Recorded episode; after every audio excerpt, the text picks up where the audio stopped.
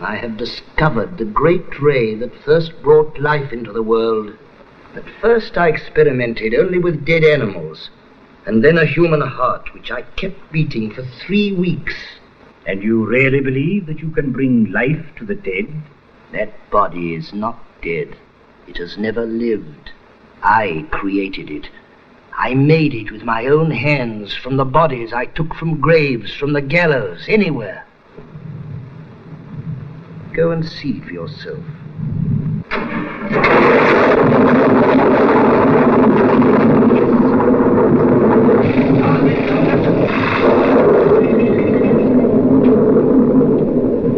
It's alive.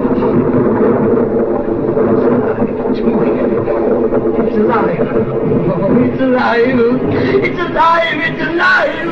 It's alive. Oh, in the name of God. Now I know what it feels like to be God.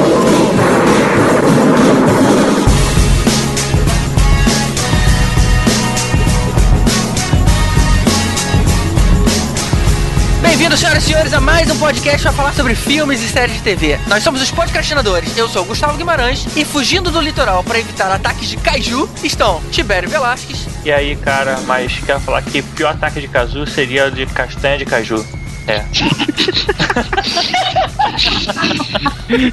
Sério mesmo, cara? Na minha cabeça ficou melhor, cara. tá bom. Eu verso parente. Ou de suco de caju. Ai, cara, tão pior que o outro. Mas olha só, antes, antes de tudo, eu preciso falar uma coisa muito importante. Quero saber onde é que esse tal de Rodrigo Mesquita mora, porque o cara espera eu viajar pra vir aqui no meu podcast pra falar mal de Flash Gordon. Pior, pior é que é o seguinte, o cara fala mal de Flash Gordon pra falar bem de Star Trek. Procura. Meu irmão, vem aqui com coisa tosca. Star Trek é muito mais tosco, você vai falar mal de Flash Gordon? Ó, vou te pegar depois da aula sem uniforme lá fora e me espera lá fora. De camisa vermelha. Ah, pô, vale lembrar então que o Rod não tá aqui porque ele teve filho e nesse momento ele tá se recuperando aí do Ih, parabéns. cicatrizando. A fase de amamentação, né? Então parabéns aí pro Rod. E hoje temos as convidadas Carolina Neves. Oi, oi, gente. Yaya, Cthulhu Pitagan. Entendi nada, mas tudo bem. Que isso, cara? Cutulei, você não fala? Olha só, né? Eu faltei essa aula. Puxa. E Aline Herman. Hello, Little Monsters. É pra gente falar hello também? Eu, eu- eu espero que não, assim. Não, não. Hoje vamos falar dos monstros do cinema. E eu não tô falando do Hitchcock ou Kubrick. Eu falo literalmente dos monstros, daqueles gigantes, dos pequenos, dos improváveis, dos trash e por aí vai. Logo depois dos e-mails.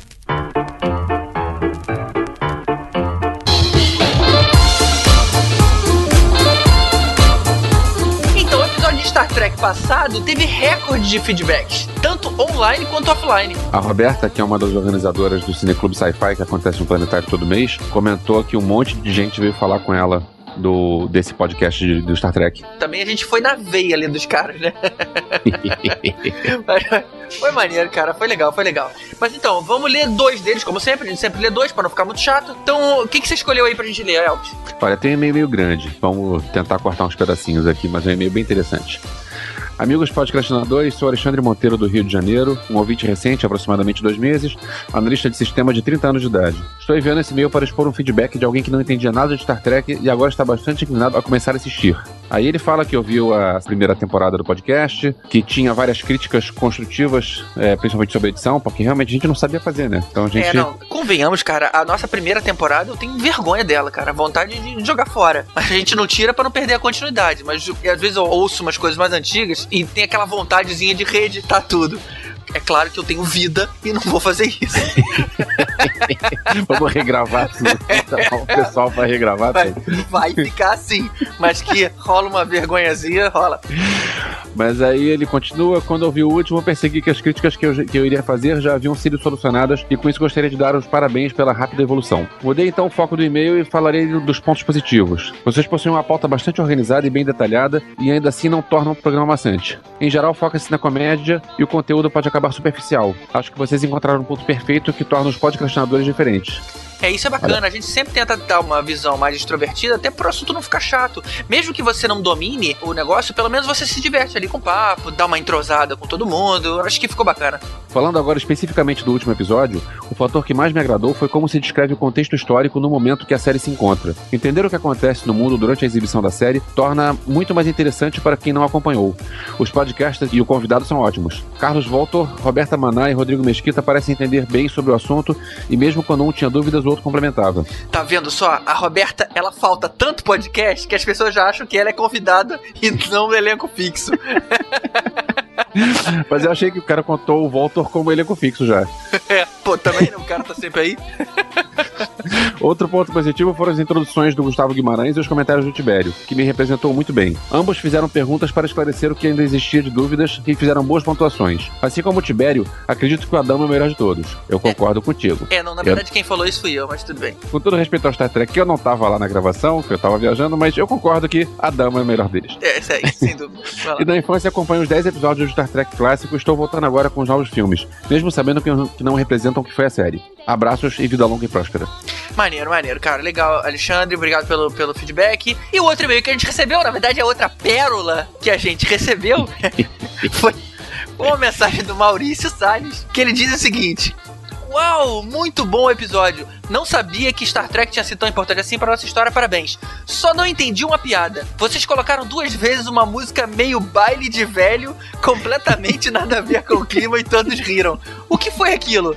Foi na parte É. que falaram de profissões.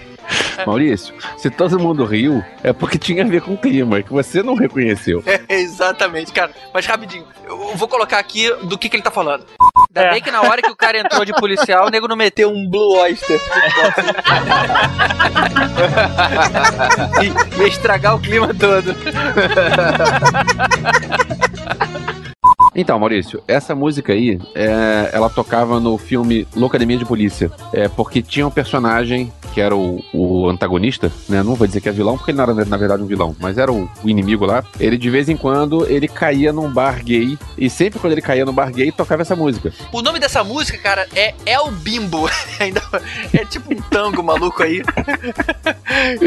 Mas virou ícone, cara. Virou. virou- Você provavelmente Ah. vai ouvir essa música como, essa, como referência de situação gay, inesperada, forçada é, em alguma outra mídia. E eu não sei quantos Loucademias de Polícia tiveram, não sei se foram 27 ou 45 ou sei lá quantos, mas sempre tinha eles entrando no Blue Oyster e sempre por engano. É sempre o cara cair na mesma piada, Não, sempre cai no mesmo moto- trote. e aqueles motoqueiros moram lá dentro, né? Porque eles estão sempre lá prontos pra dançar. Mas maneiro, cara. Eu realmente não parei pra pensar que muita gente não ia entender. E, e realmente a galera mais novinha, como você, não tem essa referência. O que é uma pena, porque é um filme bacana. Que tal, Elvis, se a gente fizesse uma, um revival aí de Comédia dos anos 80? comédia dos anos 80? Seria interessante, né? Pode ser, pode ser. Maneiro, Desenvolver a ideia. É isso gente. Manda mensagem pra gente, podcastinadores.gmail.com Manda um like lá no Facebook, facebook Ou deixa um e-mail aqui no Abacaxi Voador, onde é a nossa casa. Então vamos seguindo com Monstros do Cinema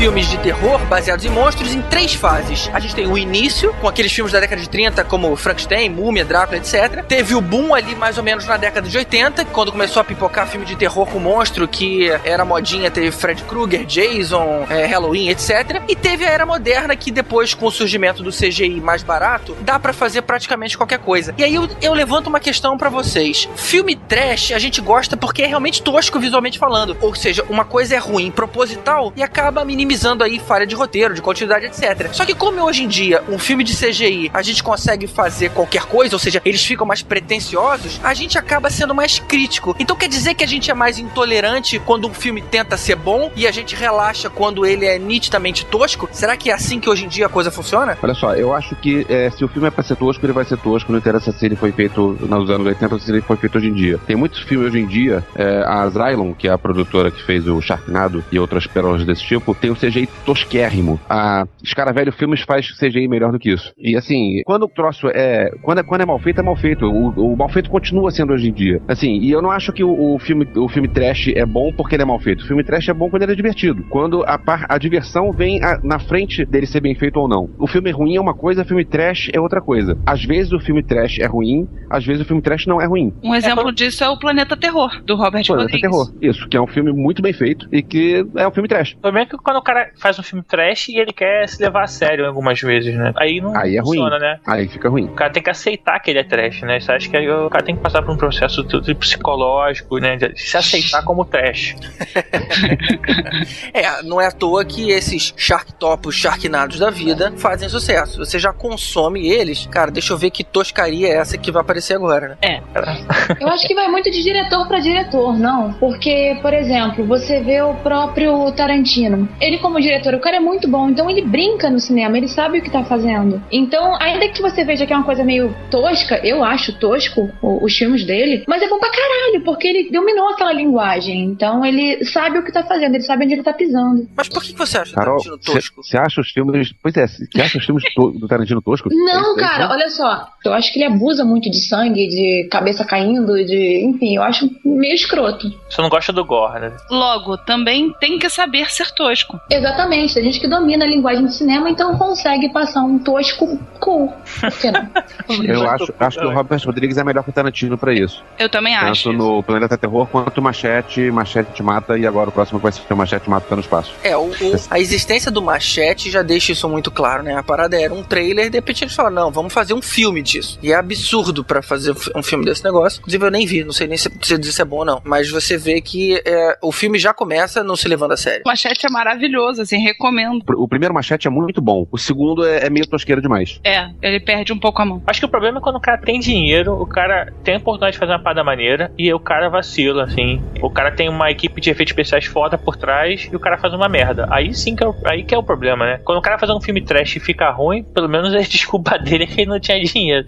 Agora, quando o cara tem muito dinheiro, tem uma produção boa e faz uma porcaria, cara, aí é difícil, né? Olha, um que eu acho que não foi intencional, cruzou a linha do trash de forma não intencional, foram aquele Piranhas. Vocês che- chegaram a ver? O Piranhas 1 foi assustador. Eu lembro de ter ficado com medo do filme. Mas aí veio o Piranhas 2 e elas voavam. Havia uma- um cruzamento dos leitos e eles eh, reproduziram com um peixe voador. E aí as piranhas voavam, sabe? Atacavam uma, uma- um acampamento de escoteiros, sabe? Aí, aí, ficou, aí foi demais. Aí foi similar ao que aconteceu com Gremlins, que o Elvis adora. Que Uhum. foi de- saiu de um, de um filme é, interessante no primeiro e depois virou uma gozação absurda no, no segundo. Que aí sim eu já acho que foi de propósito. Mas... Cara, mas o, o problema, Esse- das, o problema das Esse é, o piranhas. do, esse é o do James Cameron, né? Piranhas 2, Assassinas Voadoras, dirigido pelo James Cameron, aquele cara que fez Titanic. pois é, Piranha 2. Ué, mas ficou ruim, cara. O problema, das, o problema das piranhas, cara, é que não existe um padrão. Tem umas que cobram muito caro, né? Você, Mas isso é de tão falar. tá falando de filme? Ah, tá, tô falando de filme com piranha. Então, filme com piranha tem uns também são muito bons, assim. Que, assim, mas aí depende. Tem, hora tem umas que parece que pega na Vila Mimosa, umas, assim, pra fazer o filme. É. Hum. Essa RedTube aí. Umas toscas, né? é, tem que fazer. Se quer filme de piranha, tem que pegar umas legais, né, cara? Vou, vou te falar que eu gostei do, do Piranha, do Alexandre Aja, o Piranha novo. Voltando a falar de filme, não do- das piranhas do Tibério. Do Tibério. Ah, teve refilmagem? Eu não tava nem sabendo. Teve, Alexandre o Aja fez. O Piranha 3D. É, Ah, não, eu é tava pensando no O único 3D. tipo de 3D que vale a pena, porque assim, é, é aquele 3D divertido, que você tem que abaixar a cabeça porque o assassino joga a picareta na direção da tela, aí você tem que se abaixar pra não, não pegar. 3D pra profundidade só serve pra Tipo, nada. vai pra Disney, né, cara? Também. É, pô, exatamente. Tô vendo um filme, cara. Não, não é hora disso. Mas agora eu já aprendi, cara. Pra mim, filme 3D só se for em sala IMAX ou naquelas salas metidas a besta com tipo VIP. Que aí eu sei que a, o projetor é preparado pra isso. Porque senão, cara, não dá. Não, não consigo enxergar nada. Pra mim, filmes 3D não rola. Não tem 3D porque me dá dor de cabeça. Então, independente da qualidade da sala, não. Não, melhor não. É mesmo, você não Sério. gosta de nenhum deles, então. Me dá dor de cabeça. Se for 3D legendado, então é, é foda. Eu passo malzão. É dublado. Será um, que um a bom exemplo de 3D ruim pra gente voltar ao tema de hoje é o Godzilla novo. O é é O muito, Godzilla ele, novo. ele é muito escuro, né, cara? E aí você pega uma sala de cinema que o cara quer economizar na porcaria da lâmpada, aí o cara bota aquela porcaria escura, tu já bota aquele óculos escuro e tu não enxerga porra nenhuma, né? Não, em compensação, eles aumentaram o tamanho do Godzilla em três vezes. Então, É pra você conseguir ver melhor, né? é melhor. Pois é, mas. é, bom, vamos lá, falando do filme sem, sem muito spoiler. É, você tem é, mais de um monstro. É uma coisa que é legal é você ver o Godzilla mostra- é, lutando contra outro monstro gigante. Que é o natural do Godzilla, né? O- É, mas a, a galera que tá acostumada com o último Godzilla que teve no cinema, que foi o, o do Roland Emmerich, com o Ferris Bueller no elenco, só tinha um que nem era muito Godzilla, mas. Você sabe bem. que o nome dele não é Ferris Bueller, na verdade você podia ter falado isso 20 vezes, né? Não, mas assim, é, ele é o Ferris Bueller, ele interpreta de vez em quando o Matthew Broderick, mas ele é o Ferris Bueller.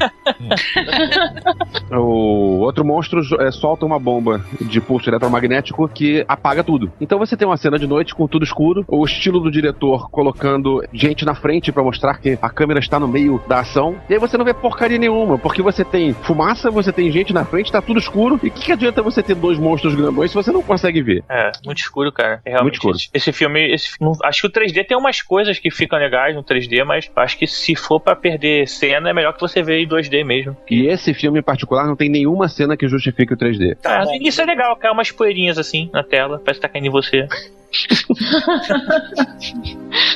Tem que ver se você não foi no cinema muito velho. É, tem- eu achei que era 4D, sabe? É? Que nem a Disney mesmo, assim. Só que depois eu falei, tem uma coisa errada aqui. Só que foi espirrando a vida. Mas quem é que lembra do primeiro eh, Godzilla? Eu me lembro muito pouco. É, o Godzilla, ele realmente leva o nome, né? Que de God, né, cara? Ele seria o deus dos cajus lá. E. Sem ser o da castanha e tal, mas. É. então, tipo, ele quer ser o único, né? Então, assim, não pode ter outro. Então, qualquer outro monstro que apareça, ele acaba defendendo é o animal. É, por isso o nome dele, Esse não Godzilla? Highlander? There can be only one? Go- É Godira. É. Gira. Falar que eu não sabia que o nome Godzilla porque ele queria ser, tipo, o rei dos monstros. Eu pensava só porque ele era, tipo, o Zilla de Deus, sabe? Tipo, Godzilla. Não, sim, de Deus, mas ele, ele na verdade, ele não, ele não, não permite a existência de outros, né? Ah, tá. É. Na verdade, ele andava nas drogas e na bebida, e ele agora é de Deus. Mas, mas não era Gojira? É gorila e baleia, não era? Não, tá- Onde tem baleia aí nessa história? É, porque inicialmente ia ser um macaco gigante, não é? Não sei, eu li a respeito disso há um tempo atrás, que o... Você não O tá Tanaka- King Kong, não? Não, não, Godzilla mesmo. Tanaka queria que fosse um macaco gigante. Não. Mas não teve isso. Claro que teve, gente. Não é possível, eu não sou louca. Aí eu já não. É, é, há controvérsias. Você não tá, você não tá não confundindo não. com Dragon Ball, não? Não, boa, não.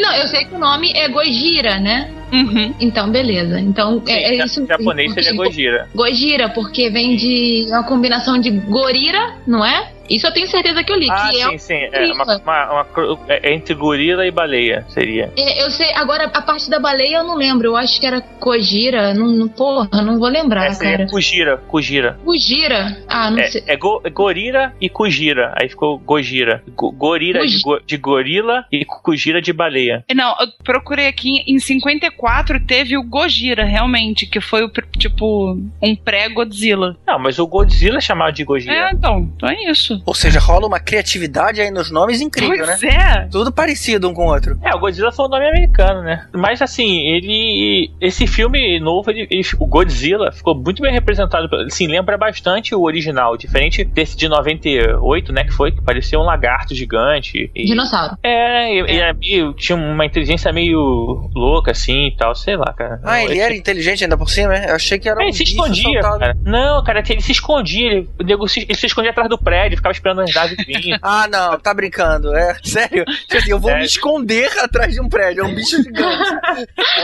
Parece até parece desenho animado que o cara, É. que a parada gorda fica na frente de um poste fininho e ele realmente esconde. Aí quando passa o exército fala, tá da.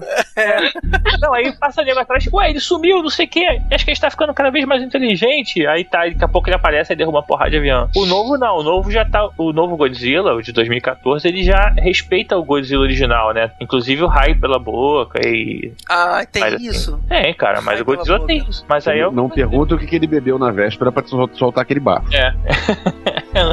não, mas assim, é. E como é que ele o Godzilla chega? é o mestre, cara. Ele. É, é spoiler dizer como é que ele aparece? Na verdade, isso acontece na primeira cena do filme. É, a primeira cena do filme mostra que os, os testes nucleares que tiveram nos anos 50 no Pacífico não foram testes nucleares, foram tentativas de derrotar um monstro gigante que estava lá. E aí tem uma, esses monstros que é, habitavam a superfície do planeta há milhares, milhões de anos atrás, sei lá, e que atualmente é, eles estão mais pro centro da Terra, perto da, da radioatividade, porque eles se alimentam de radioatividade. Então, quando tem é, energia nuclear por perto, atrai os monstros. Por aí. Aí, eu, aí assim, aí com a- a- o nascimento desses outros monstros, o aparecimento deles, aí o Godzilla vem pra poder derrotá-los e salvar a humanidade. Só que, tipo assim, seria como se você fosse salvar é, um ninho, um formigueiro. Você não se preocupa em não pisar nas formigas, entendeu? E aí o Godzilla caga pro que tá embaixo dele até derrotar o monstro. Acabou de derrotar o monstro, ele vai, vai embora e tal. O Tibério tá mandando um monte de spoiler. Porra, é o Cara, Godzilla, eu- cara. Tu nunca viu o Godzilla na vida? Nem um É. desenho do Godzilla, nem um filme do Godzilla? É Eu- sempre eu não assim. sabia que o Godzilla era herói. Não, isso eu sabia. Que ele, Ele tem. tipo, ele acaba lutando pela humanidade, sim. Pô, mas isso é o Godzilla desde 1958, né? Então, Spoiler. é isso, é isso que eu tô falando. Isso eu sempre soube. Que o Godzilla, no fim, ele, ele para de ser visto como, tipo, o vilão, ele passa a ser, tipo, aliado, entre aspas. É, é, inclusive na década de 80 fizeram um desenho animado, na década, de, Sim. desculpa, na década de 90, no final, né, quando junto com aquele filme lá, no- tosco, que o Godzilla era outra coisa que não Godzilla, eles fizeram uma série animada que ele era tipo um grupo de super-heróis que o Godzilla era tipo um pet dele, sei lá. Ah, assim, era bem tosquinho. Meu irmão assiste isso. Ah, ainda passa? Ah, não, não passa, mas ele vê no YouTube, ele procura e ele encontra. Ele é viciado em dinossauro, então sabe Deus como, ele procurando sobre dinossauro, ele encontrou essa porra desse desenho e agora ele acha que é um estergossauro. Juro pra vocês, cara, meu irmão tem seis anos, ele acha que é um estergossauro. Foi- mas ele virou- vegetariano agora? Não, não, mas ele, ele narra os hábitos do- dos dinossauros, sabe? Ah. Não, é porque o estergossauro, ele tem não sei quantos metros e a alimentação dele é a base de não sei o quê. É, é escroto, na boa, meu irmão, uma enciclopédia de dinossauro. ah, legal, cara. O Rod, que não tá aqui com a gente, que tá amamentando, ele também gosta pra caramba. Tá amamentando. Não, Rod curte, vai curtir. Esse, mas esse último desenho do Godzilla até, ele sobe, ele sobe no Empire State Building igual o King Kong, cara. Assim, é tosco, né? O americano querendo fazer a parada não deu certo. Ué, mas eu achei que ele era da altura do, do Empire State. Aqui tá falando do, do, do desenho animado, não, não, Não, do do desenho filme. animado, não do Ah, filme. tá, tá. filme. Filme novo, eles estão tipo Kaijun do Pacific Rim, assim. Então, o bicho tão grande, né? Inclusive, acho que foi a, a coi- o Kaiju mais recente, assim, que eu vi que gostei também, né, cara? Que Pacific Rim ficou muito bom, já até já comentou em outro podcast. Até explicando a nossa piada inicial. Kaiju é monstro gigante, é isso? Essa é, essa é a definição? É. É, tá bom, né? Não tem nada a ver com o vinho do mar, ou que é alienígena, não tem nada a ver com isso. Não, não, Não. só monstro Grande. gigante. Ou seja, se você for gigante, se você for monstro, você já sabe que você é um kaiju. É. Cloverfield é um caju também, né? Se você um dia se olhar no espelho e perceber que você é um monstro gigante, você já pode se chamar de se você Antes, olhar- antes de passar se pro você olhar Cloverfield, no eu... espelho e tiver uma castanha na sua cabeça, você também pode se chamar de Kaiju. É, alguém aí viu o filme Monstros de 2010? Eu. É um filme independente que custou 15 mil dólares só. É, que mostra a Deixa ideia é a seguinte: fazer o, o Godzilla depois. caiu uma história parecida com o Distrito 9. Caiu uma, uma sonda com seres alienígenas é, entre a fronteira dos Estados Unidos e o México. E aí eles fazem uma área em quarentena, onde tem os alienígenas lá e ninguém pode entrar. E aí tem um casal que precisa atravessar essa área. E é, eles passam pelos monstros, porque são os monstros alienígenas que estão morando por lá. E o que é interessante no filme, o filme é meio lento, porque assim, é o casal o tempo todo e é um filme independente, mas o que é interessante é que mostra os monstros e mostra um monte de destruição e é tudo CGI e é tudo feito pelo cara lá, né? Porque o, o, o orçamento era mínimo. E aí você pensa, por que, que eu tô citando esse filme? Porque esse filme foi dirigido por um tal de é, Gareth Edwards, que depois desse filme foi chamado pra fazer esse Godzilla. Então, ah, esse cara aí tem talento, vamos botar dinheiro na mão dele pra ver o que acontece. Aí ele resolve fazer em 3D e faz porcaria. Cara, é, que maneiro, o cara apareceu apareceu pro mundo fazendo lá o filme independente dele e ganhou uma. Isso. uma- Ah, maneiro, maneiro. Ah, acho que foi mais ou menos o que aconteceu com o Padilha, né, cara? Ele fez um filme de ação bacana, que foram os Tropa de Elite. Aí os caras falaram: ah, tá, então toma aqui 100 milhões de dólares. Vamos ver o que, que você consegue fazer pra transformar o seu Capitão Nascimento num Robocop. Pois é. Por aí. Agora, pode, a gente pode falar mal ainda mais um pouquinho desse filme novo do Godzilla? não, é porque você falou do diretor agora, cara, e eu tinha. Quando eu tava vendo o filme, eu não sabia se eu tava vendo um filme do Michael Bay com a câmera tremendo e você não conseguia enxergar o que tá acontecendo, ou se era um filme do Steven Spielberg que mostrando crianças e famílias o tempo todo unidas para fugir das situações e não mostrava a porra dos monstros lutando, cara. E quando não tinha crianças e famílias, tinham cachorros. É, Como tem caraca. cachorro? Caraca, cara, acho que pra mostrar cenas assim de terror das pessoas, eles mostravam cachorro fugindo ou criança com olhos esbugalhados. Caramba, toda hora, cara. Mostra a Realmente porcaria dos fantástico. monstros lutando. Esse filme pra mim teve até 10 minutos, que é só a parte da luta dos monstros. Porra, que eu achei, na verdade, que foi talvez um excesso no, no Cloverfield. Eu acho que enquanto tava no mistério, a gente vendo, ouvindo o monstro ao longo, ou, sei lá, sentindo, sentindo ele, vendo uma coisinha meio borrada na televisão, isso eu achei maneiro. Mas a hora que começou a mostrar aquele bicho com forma de polvo e tudo mais, foi meio exagero ali demais. Como eu achei o monstro feio, aí não, sei lá, não, não- não comprei. É. Eu não gostei do Cloverfield, não. Acho que a única coisa que eu gostei desse filme foi ver o, a, a cena que a gente não viu do, do Fuga de Nova York, que é a cabeça da Estátua da Liberdade. Porque, assim, o filme, o filme é chato, o filme...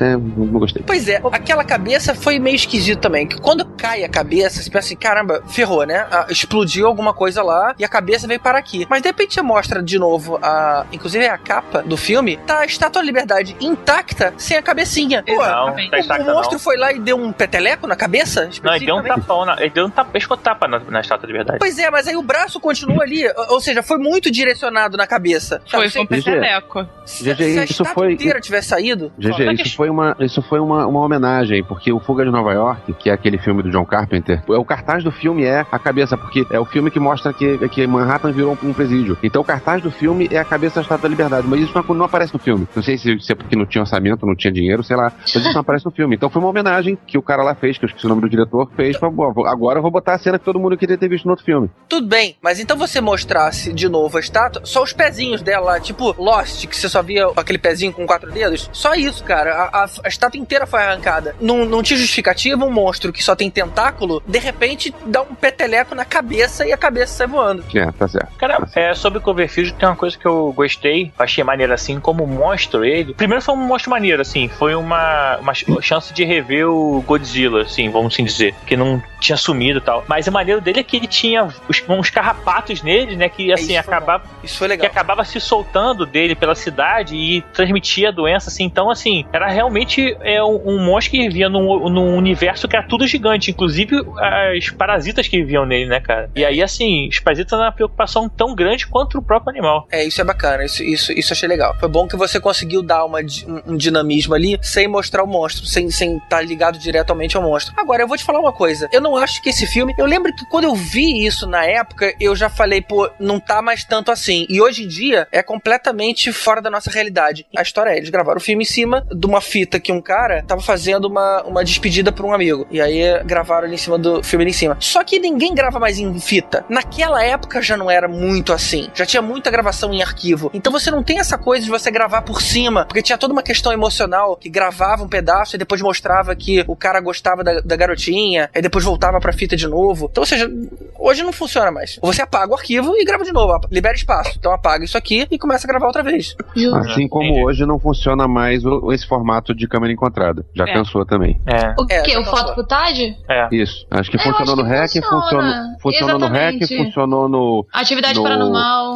Então, Não, o, é o ponto do Elvis é que já, já esgotou. Já tá na hora de alguém pensar Não, outra coisa. é. É, É, mas mais olha do só, mas em filme de terror funciona porque eles têm que filmar com câmera analógica, porque teoricamente para poder pegar esse tipo de frequência dessas entidades, tem que filmar com câmera analógica. Se você não, você não pegaria na de câmera digital. Uma situação do monstro de filmar uma festa, ninguém estaria filmando com uma câmera analógica porque não existe mais. Então, assim, só funcionaria para filme de terror Cara, que mas- tivesse fantasmas. Sobre o, o Cloverfield, é para mim, eu acho que o filme realmente assim ele ganhou muito mais atenção, ganhou muito mais coisa na época por causa do J.J. Abrams. Só por É, causa é verdade, disso. É verdade. Porque na, na real, É. eu vi, eu, eu gosto, cara, eu sou fã de Lost pra caramba, fui, fui ver achando que ia encontrar alguma coisa, porque era isso que estavam pagando. Ah, não, J.J. Abrams envolvido, vai ser algo incrível. Cara, frustrante. E Era foi. fã de Lost. É, sou fã Céu. de Lost. É, tem- Você achou que o monstro Cloverfield era um monstro de fumaça? Cara, jurava.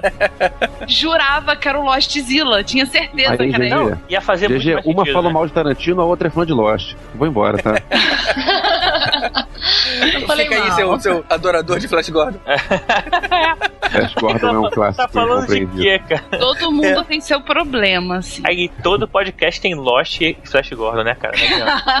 Todo. Olha, eu só falei do J.J. Abrams, entendeu? Que eu realmente, assim, foi esse peixe que venderam. Ah, não, é do produtor, blá blá blá. E, tipo, não era isso que estavam vendendo sobre o filme. Eu achei meio bem frustrante exatamente o que aconteceu também com outros filmes de terror, tipo Sinais. Na hora que apareceu o, o alienígena, eu falei, cara, que tosco. Enquanto não tava vendo o monstro ou o alienígena, tava bom. Só de curiosidade pra fechar Cloverfield, o diretor, que é o Matt Reeves, é o cara que fez o Planeta dos Macacos que estreia esse ano. Ó, Vai lá. Hum. E, a, e o filme é com o, o Barbie do Under the Dome, era um dos garotos ali da festa. E, e a menina principal é a, uma assassina lá de Banshee. Alguém vê Banshee aqui? Não, né? Tem uma, não sei se é a principal, mas tem uma, a, a namorada do cara do True Blood, que não sei se sumiu, se morreu, se o que aconteceu. O Jason, Stackhouse? Pô, Jason ele Stackhouse. comeu o seriado inteiro, menos a irmã, cara. Então, não sei. é. É, pode ser qualquer uma. Cara. já, já se fosse Game of Thrones.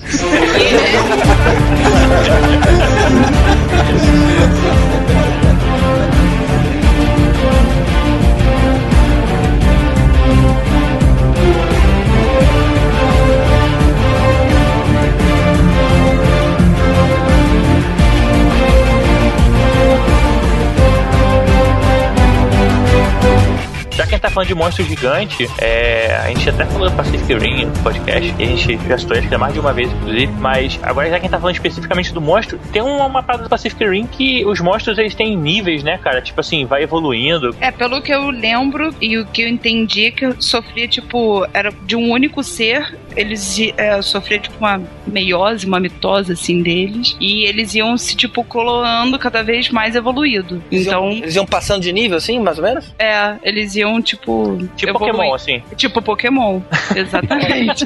Lembrava disso.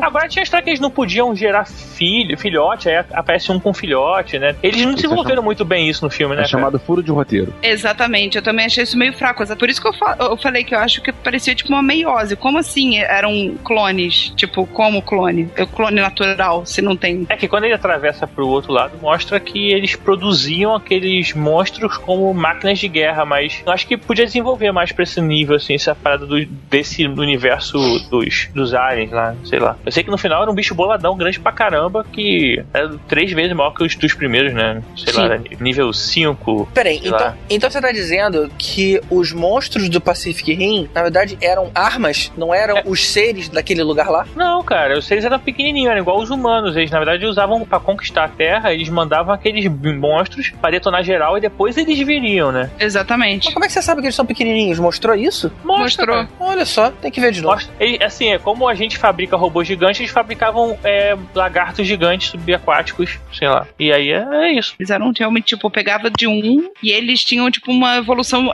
Mas pelo- eu lembro até que fez a cena genética, assim, sabe? Como se fosse passando na veia. Uma mutação natural, na verdade. Mas por É. que cada vez vinha mais rápido os monstros? Como é que. Porque eles iam adquirindo cada vez mais conhecimento e eles, tinham- eles sempre sabiam o caminho já exato. Essa que era a parada. No fim, era o mesmo monstro que voltava. Ele voltava, só que com cada vez mais informação e mais preparado. Ah, Quando é, ele um voltava, negócio- os alienígenas melhoravam ele para um ataque melhor pro contra a Terra. Sei lá, não lembro muito bem, não. não, porque eles eram diferentes. No início tinha uns que eram meio grandão, era tipo a Knife Head lá, e depois tinha um. o- No final, eles eram, diferentes, assim. Mas tinha, tinha um negócio mesmo de ter informação, né? Eles conseguiam obter informação de um monstro pra outro, né? É, eles iam adquirindo. Vamos supor, se você aparecesse com uma espada, o próximo que ia vir, ele já ia vir com alguma coisa que combatesse uma espada. Então foi o que eles repararam, que toda vez que ele- eles arrumavam uma, os humanos arrumavam uma arma nova, eles apareciam de novo com uma maneira de combater essa arma nova. Então era tipo evolução mesmo. Tipo o mosquito da dengue, cada vez mais potente. Era por aí.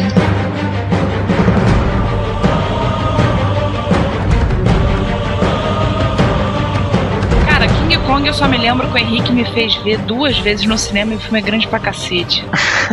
É Peter Jackson, né?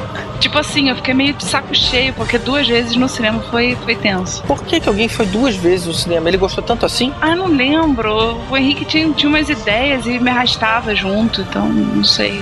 É, assim, eu não, não tenho problema com o novo King Kong, não. Principalmente porque eu gosto de porrada entre monstros e ele lutando contra os dinossauros eu achei maneiro. Só que ele jogando aquela loira um lado e pro outro, fazendo manobra com ela pra lutar contra os dinossauros, cara, ninguém sobreviveria aquilo. É, na verdade, isso é desde o primeiro, né, cara? Um, um monstro não tem como pegar uma mulher com o braço e ir subindo sem esmagar ela. Ela ia virar um purezinho ali na, ali na é o, dele. o, o King Kong veio depois do Godzilla? É, historicamente falando? Quem sabe? Vem o, o primeiro Godzilla de 50 e poucos, assim. Não, Não, é- então é o. King Kong é antes. É, Tem King que- Kong é 33. É, É porque o King Kong, ele é um Godzilla, só que ele veio da floresta, né, cara? O Godzilla veio do mar, né? Assim, é meio que, sei lá, parece que é uma tentativa de... O, o King Kong tem explicação dele ter sofrido alguma, tipo, mutação, alguma Não. coisa assim, ou ele Era um- só não, veio da um natureza bicho- natural? É um bicho pré-histórico. Ah, então. É tipo um brontossauro. Pensei que você ia falar, tipo, um Não mamute, sei né? como é que é um brontossauro, cara. Brontossauro Cara, sério. aquele- Fred Flintstone gosta de comer o filho. É, exatamente. É um brontossauro. Mas é um macaco brontossauro. Ele tem um cabeção? Um pescoço? É, Pô, tem, cara. O Não, King aí. Kong? Não, não. Aí tu tá confundido com um brachiosauro. É um brontossauro. Ah, tá, não sei a diferença. Cara, que isso? Eu vou te falar que eu também não sei, não. É isso que dá, tem irmão que gosta de dinossauro, aí depois fica falando mal do irmão. Cara, não, é porque eu tenho que aprender por tabela, entendeu? Pra poder conversar com ele. Porque ele fala de umas espécies assim, tipo argentinossauro. Caralho, quem é argentinossauro? Aí eu vou pesquisar pra poder falar de igual, porque senão é vergonhoso, né? É um, é um dinossauro com cabelão, assim, meio metido. Não. É um dinossauro com mullet. É, mano. É um dinossauro que acha que é Deus, né? Tipo isso. Seria Godzilla. né? O Godzilla é um argentinossauro. É, Cara, melhor conclusão do podcast, cara. Cara, mas eu lembro que o King Kong, o primeiro, o que a gente viu em preto e branco, ele tinha um tamanho de macaco, sei lá, X, um macaco grandão. Parecia ser mais ou menos umas duas vezes e meia um, um ser humano ou três vezes. Mas quando veio aquele de 1976, aquele que ele sobe no World Trade Center, não mais no Empire State, cara, aquele bicho era muito grande. Aquele bicho era alguns andares. Eram uns, sei lá, uns quatro, cinco andares. Tanto que ele sobe rapidinho lá em cima. E aí depois veio a versão do Peter Jackson, que faz referência à, à versão original, até que ele se passa numa época antiga, na época de 1930, e aí sim eles restauraram o tamanho minimamente aceitável, e isso, isso eu achei bacana. É. Eu, não- assim, eu não tenho problema contra esse filme do Peter Jackson, não, cara. Eu acho ele legalzinho, sim. Eu só tenho um problema, que se chama Jack Black. eu não gosto dele, cara. Eu Gosta? acho que, acho que o cara é muito palhação. Ele é muito. É, não, pra fazer ele um é ótimo pros filmes em que ele ele tá à frente. É um filme que tem a ver com ele. Botar ele num personagem que não é o Jack Black é, não, não vale a pena, não. Esse. Ele era o Exatamente. é diretor do filme, né? Exatamente. Não, que diretor? O diretor Ele é o, papel dele é diretor. Ah, É, sim, não, sim, é, sim, não é o diretor do filme. King Não, Kong, Isso, ele exatamente. Ele faz o papel do diretor do documentário pra encontrar o King Kong, uma coisa assim. Ele faz muito bem papel de um cara loser que se acha fodão. E Não, e que se dá bem. Ele, é- ele faz otimamente bem o sonho dele. Entendeu? Tipo, ele consegue realizar o sonho dele de maneira ficcional. Ele provavelmente é um cara que ele sempre quis ter uma banda de rock. Não conseguiu. Mas ele tem uma banda, o Tenacious D. Ele fez a banda dele. Tem, tem o Brutal Legend também, o jogo Brutal dele. Legend é bom, cara. Brutal Bom pra Legend é bom. caralho. Tá, gente, mas ele não é rockstar, sabe? Tipo, ele não é o Sebastian Bach, ele não tem um cabelo incrível, ele não tem uma voz sensacional. Ele ele não é rockstar. Ele tenta ser. É o sonho dele. Logo, ele consegue fazer muito bem os filmes onde ele é rockstar. Mas ele, fez não é. um jogo em que ele era rockstar, né? Exatamente. Mas ele é engraçaralho, cara. É dele, é a essência dele. É, Ele- mas aí você não vai colocar o cara pra fazer um papel dramático. Exatamente. O papel que exigia ali o, o King Kong não era, um, não era para ele. Era pra ser uma comédia. É, e não, o King Kong não é comédia. É. Agora, voltando, voltando ao, ao macaco em si, eu tô vendo aqui no IMDB a foto do King Kong e a foto do César do Planeta dos Macacos. Aí a gente Eu- vê você como é que é que, o mesmo um ator? ator digital, o mesmo, mesmo um ator digital, ele fica com a mesma cara. Pô, É porque é uma- é é, porque- é digital, podia, podia é mudar porque- um pouco a cara É dele, eles né? são macacos, cara. Interpretados pelo mesmo cara. Somos todos macacos. É. Ele mais ainda, né? Ele é um pouquinho Ele é um mais. pouco mais, exatamente. Agora, já que a gente falou de King Kong, cara, King Kong, ele enfrentou o Superman já, cara. Sabia dessa, assim? Antigamente nego fazia quadrinho pra tudo, né, cara? Botava o Superman em cada um. É, eu, tenho, eu tenho um episódio que era o Super-Homem versus Muhammad Ali, cara. Puta. É, É fala clássico. sério. Tem, um, tem uma estátua até dessa, clássica. Agora, o, o King Kong já enfrentou o Godzilla, só que eu acho que o Godzilla devia dar um pau feio no King Kong, cara. Também Só que eu acho que, eu acho que não- isso não acontece. É um filme da década de 60 que eles fizeram, resolveram juntar os dois grandes monstros do cinema americano e japonês e, e fizeram. Eu não sei como é que termina essa história, mas eu sei que. Não, até porque o Godzilla é do tamanho de um prédio e o King Kong é do tamanho de um, dois, três andares, dependendo da versão. Não, não, Depende da depende. depende. pode- não, mas na- na- no filme eles eram do mesmo tamanho. Eram duas pessoas vestidas com roupas de macaco e um vestido com roupa de Dava pra o dinossauro. Lógico que Dava dava. É, não, eles eram do mesmo tamanho. Era o mesmo tamanho. E se Era passava onde? Em tamanho. Tóquio? Não, não lembro, acho que sim, Planeta cara. Terra, cidade. Eu acho que é Tóquio, porque eu lembro que a, a- Eu não me lembro do filme, mas eu lembro que a cenografia era meio, tipo, meio japonesa, assim. Não era cidade americana. É, Mas eles iam pra floresta lutar, sei lá. é. Olha o trabalho dos caras construir uma maquete de uma cidade pra depois eles destruírem, né, cara?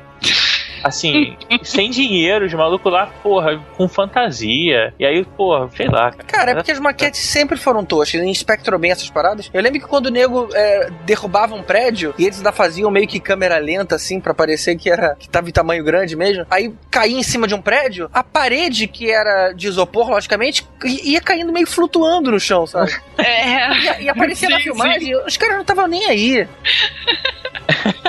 Só faltava ser que nem Didi, sabe? Que o cara pega uma parada e dá na cabeça e repete três vezes, tá, tá, tá, sabe? É, tá- fica tipo aquele branco Chaves- do. E fica o branco de Chaves, isopor, né, cara? Exatamente, Chaves que quebra a mesa, tá um branco de isopor. Aerolito. Agora que você falou Spectrum é uma boa, né, cara? Spectrum tinha vários monstros que ele lutava contra, né, cara? Ah, acho que todos esses. Aí já é Ultraman, Ultra É, não. Seven. Aí é. É. Todos É. os tokusatsu são, tem um monstro gigante, porque tem que ter o Megazord, de alguma maneira. É, mas aí, aí tem que ter o- um Gyodai da vida pra poder fazer eles virarem grandes, né? Exatamente. Pois é. Lembro quando encontrar a família do Gyodai. Cara, alguém traduz aí o que vocês falaram agora. É, é tipo. Antigamente não tinha Jaspion, Changeman, então. É um desses aí. Então, isso, é, isso aí, tu- é, é o nome dessa categoria é Tokusatsu. É o nome desse tipo de programa que é com esses Rangers daquele jeito, é Tokusatsu. E com Mecha também, né? É. Mecha, é verdade. Não, mas o Spectrum também não era Mecha, né? Não, e- mas por regra, todo vilão de Tokusatsu é um kaiju. Aham. Ah, e a galera tá sabendo cada vez mais sobre Caju. É, é a regra, entendeu? Tipo, Quando for lá pra Maceió, já sabe. Quando vê lá, já sabe o que que é um Caju. já sabe Kaiju. como combater. É, um pé de Caju.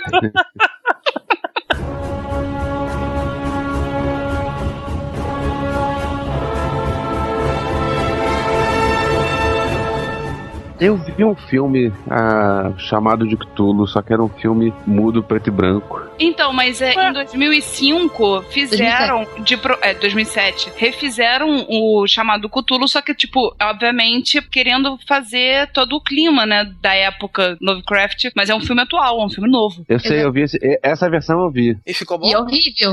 Não, tá respondido. Tá, peraí, você tá falando de qual Cthulhu? De 2007 ou de 2005? Algum Ambos. ficou bom? Teve 2007? Teve em Eu- 2007. Teve em 2007, um filme chamado Cthulhu, de 2007. Exatamente. Ah, eu não conheço esse. Mas Carol, você que conhece mais assim, tipo, tem mais intimidade com o Cthulhu. Opa! Eu sou sobre. Tem mesmo? ele, ele manda bem, como é que é? Então, eu sou cultista Cara, de, quê? de, de carteirinha, né? Então Ninguém não, brinca com o tem o que Cthulhu falar. dos outros. hein? Exatamente. Passarinho que come pedra conhece o Cthulhu que tem. Mas olha só, Cthulhu tem controvérsias quanto ao nome, né? Porque ninguém sabe exatamente qual é a pronúncia. Porque Lovecraft diz que é um, um nome impronunciável. O mais próximo é Clulo e não Cthulhu. Mas eu acho Clulo muito ridículo. Imagina só uma criatura chamada Clulo. Ah, acho Cthulhu, meio. Cthulhu não é nada ridículo também, né? Não, Cthulhu eu acho menos ridículo que Clulo, entendeu? Tipo, e aquela criatura enorme, Clulo? Porra. E se fosse Cthulhu. e se o Cthulhu? Esse aí tá tentando fazer vingoso até hoje. Cthulhu Maravilha, é isso? Cthulhu Maravilha? Nós gostamos de você. Mas explica aí, Carol, quem é Cthulhu? Cthulhu?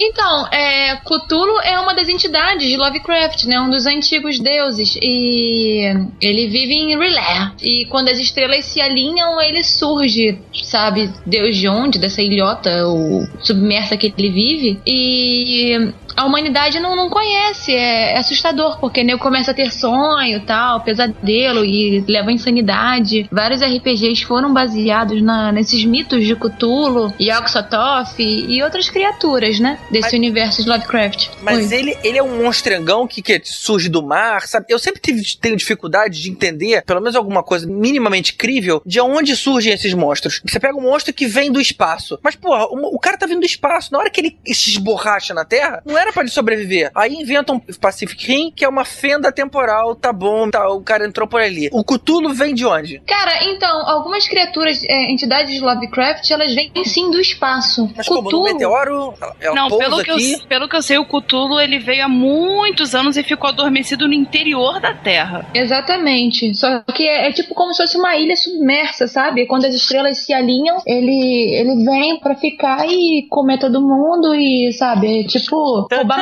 tan, tan.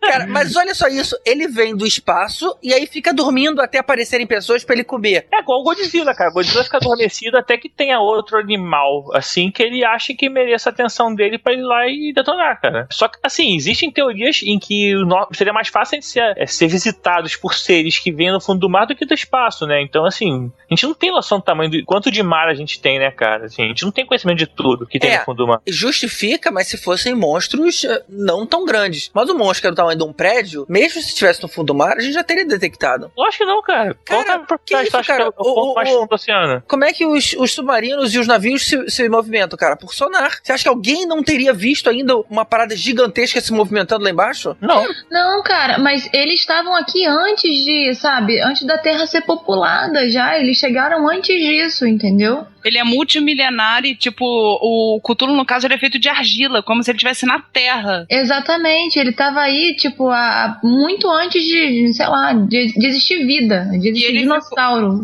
Peraí, ele é bactéria. Ele é feito de argila, ele foi se esconder no oceano, ele virou lama, né? É, estraga a parada, GG. Cara, eu tô dizendo que faz sentido.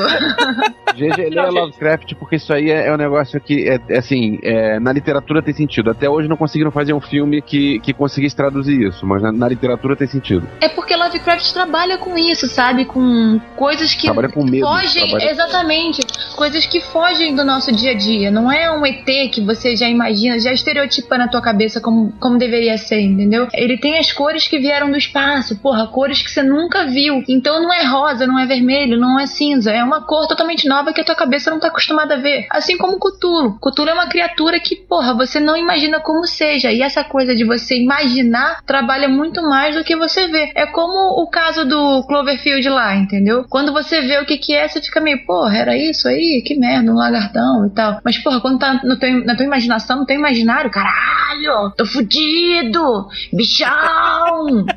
porra, tu fica assim.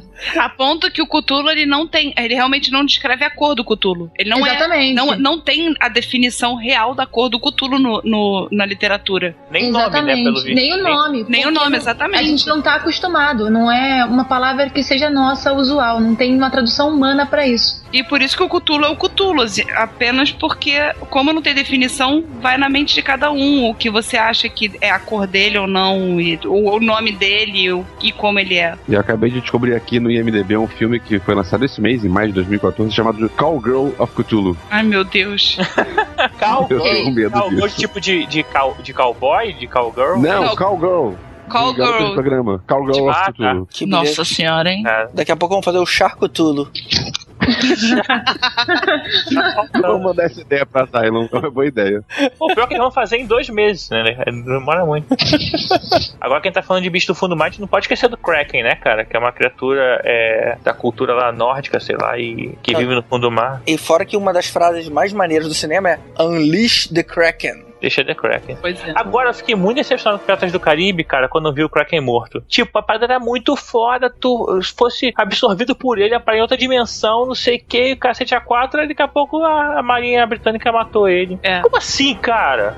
Pelo amor de Deus. O Kraken Eu- do, do Fúria de Titãs ganhou mais pontos nesse sentido. Eu gosto do, do Kraken do Fúria de Titãs de 81. Só que o Rodrigo Mala vai dizer que é ruim porque é mal feito porque é stop motion. Rodrigo Mala. Para de implicar com os nossos ouvintes, cara. Ouvintes é convidados. Os ouvintes são legais, o convidado é mala. Ele falou mal de Flash Gordon. E o Kraken também. Aquela- olha só, não vou- essa cena do, do, do Kraken no, no Fúria de Titãs é uma cena que tá datada pra caramba. Aquele boneco de massinha é genial do Ray Harryhausen. Só que pô, aquele é genial, aquele é maneiro pra caramba. Eu acho Mas, assim, stop tá motion assustador até hoje, cara. Não, o problema é que é, é- é assustador, é bem feito até hoje. Só que você vê aquilo, na época era pra ser de verdade. Aí você vê aquilo hoje em dia e você pensa, é, não, Cara, né? eu acho a técnica stop motion assustadora. O, o E209 do Robocop em stop motion me dava medo, cara. A maneira que ele se movimentava e tudo mais. Eu acho que o CGI deixa tudo muito mais smooth, sei lá, é, e a coisa não fica mais tão medonha assim. É, pode É ser. Mas talvez pro robô faça a diferença, né? É. Mas- Pô, eu lembro no Fúria de Titãs, quando Deus estavam olhando pro, pra aquela maquete do Olimpo e, e condenam o cara a se transformar no Minotauro, que a gente só vê as sombras, e aí você vê as sombras, Aquilo a é, maneiro, sombra. aquilo é maneiro pra caramba. Muito legal, cara. E é stop motion. Você vendo a- a- o cara tomando a forma ali, virando o monitor. Não mostra a cena, é, a gente só vê a sombra. Mas aquilo é assustador demais, cara. E depois o cara ia lá e ia enfrentar a Medusa. As cobras em stop motion. Caramba, eu sou. É, aquilo foi maneiro. Eu acho isso muito maneiro, cara. Velho pra caramba, mas ainda assim muito assustador. Eu não Pô. sei, eu tenho a sensação de que eu não consigo mais achar tão assustador os filmes atuais em HD. Eu tenho essa sensação de que eles são. Você vê demais,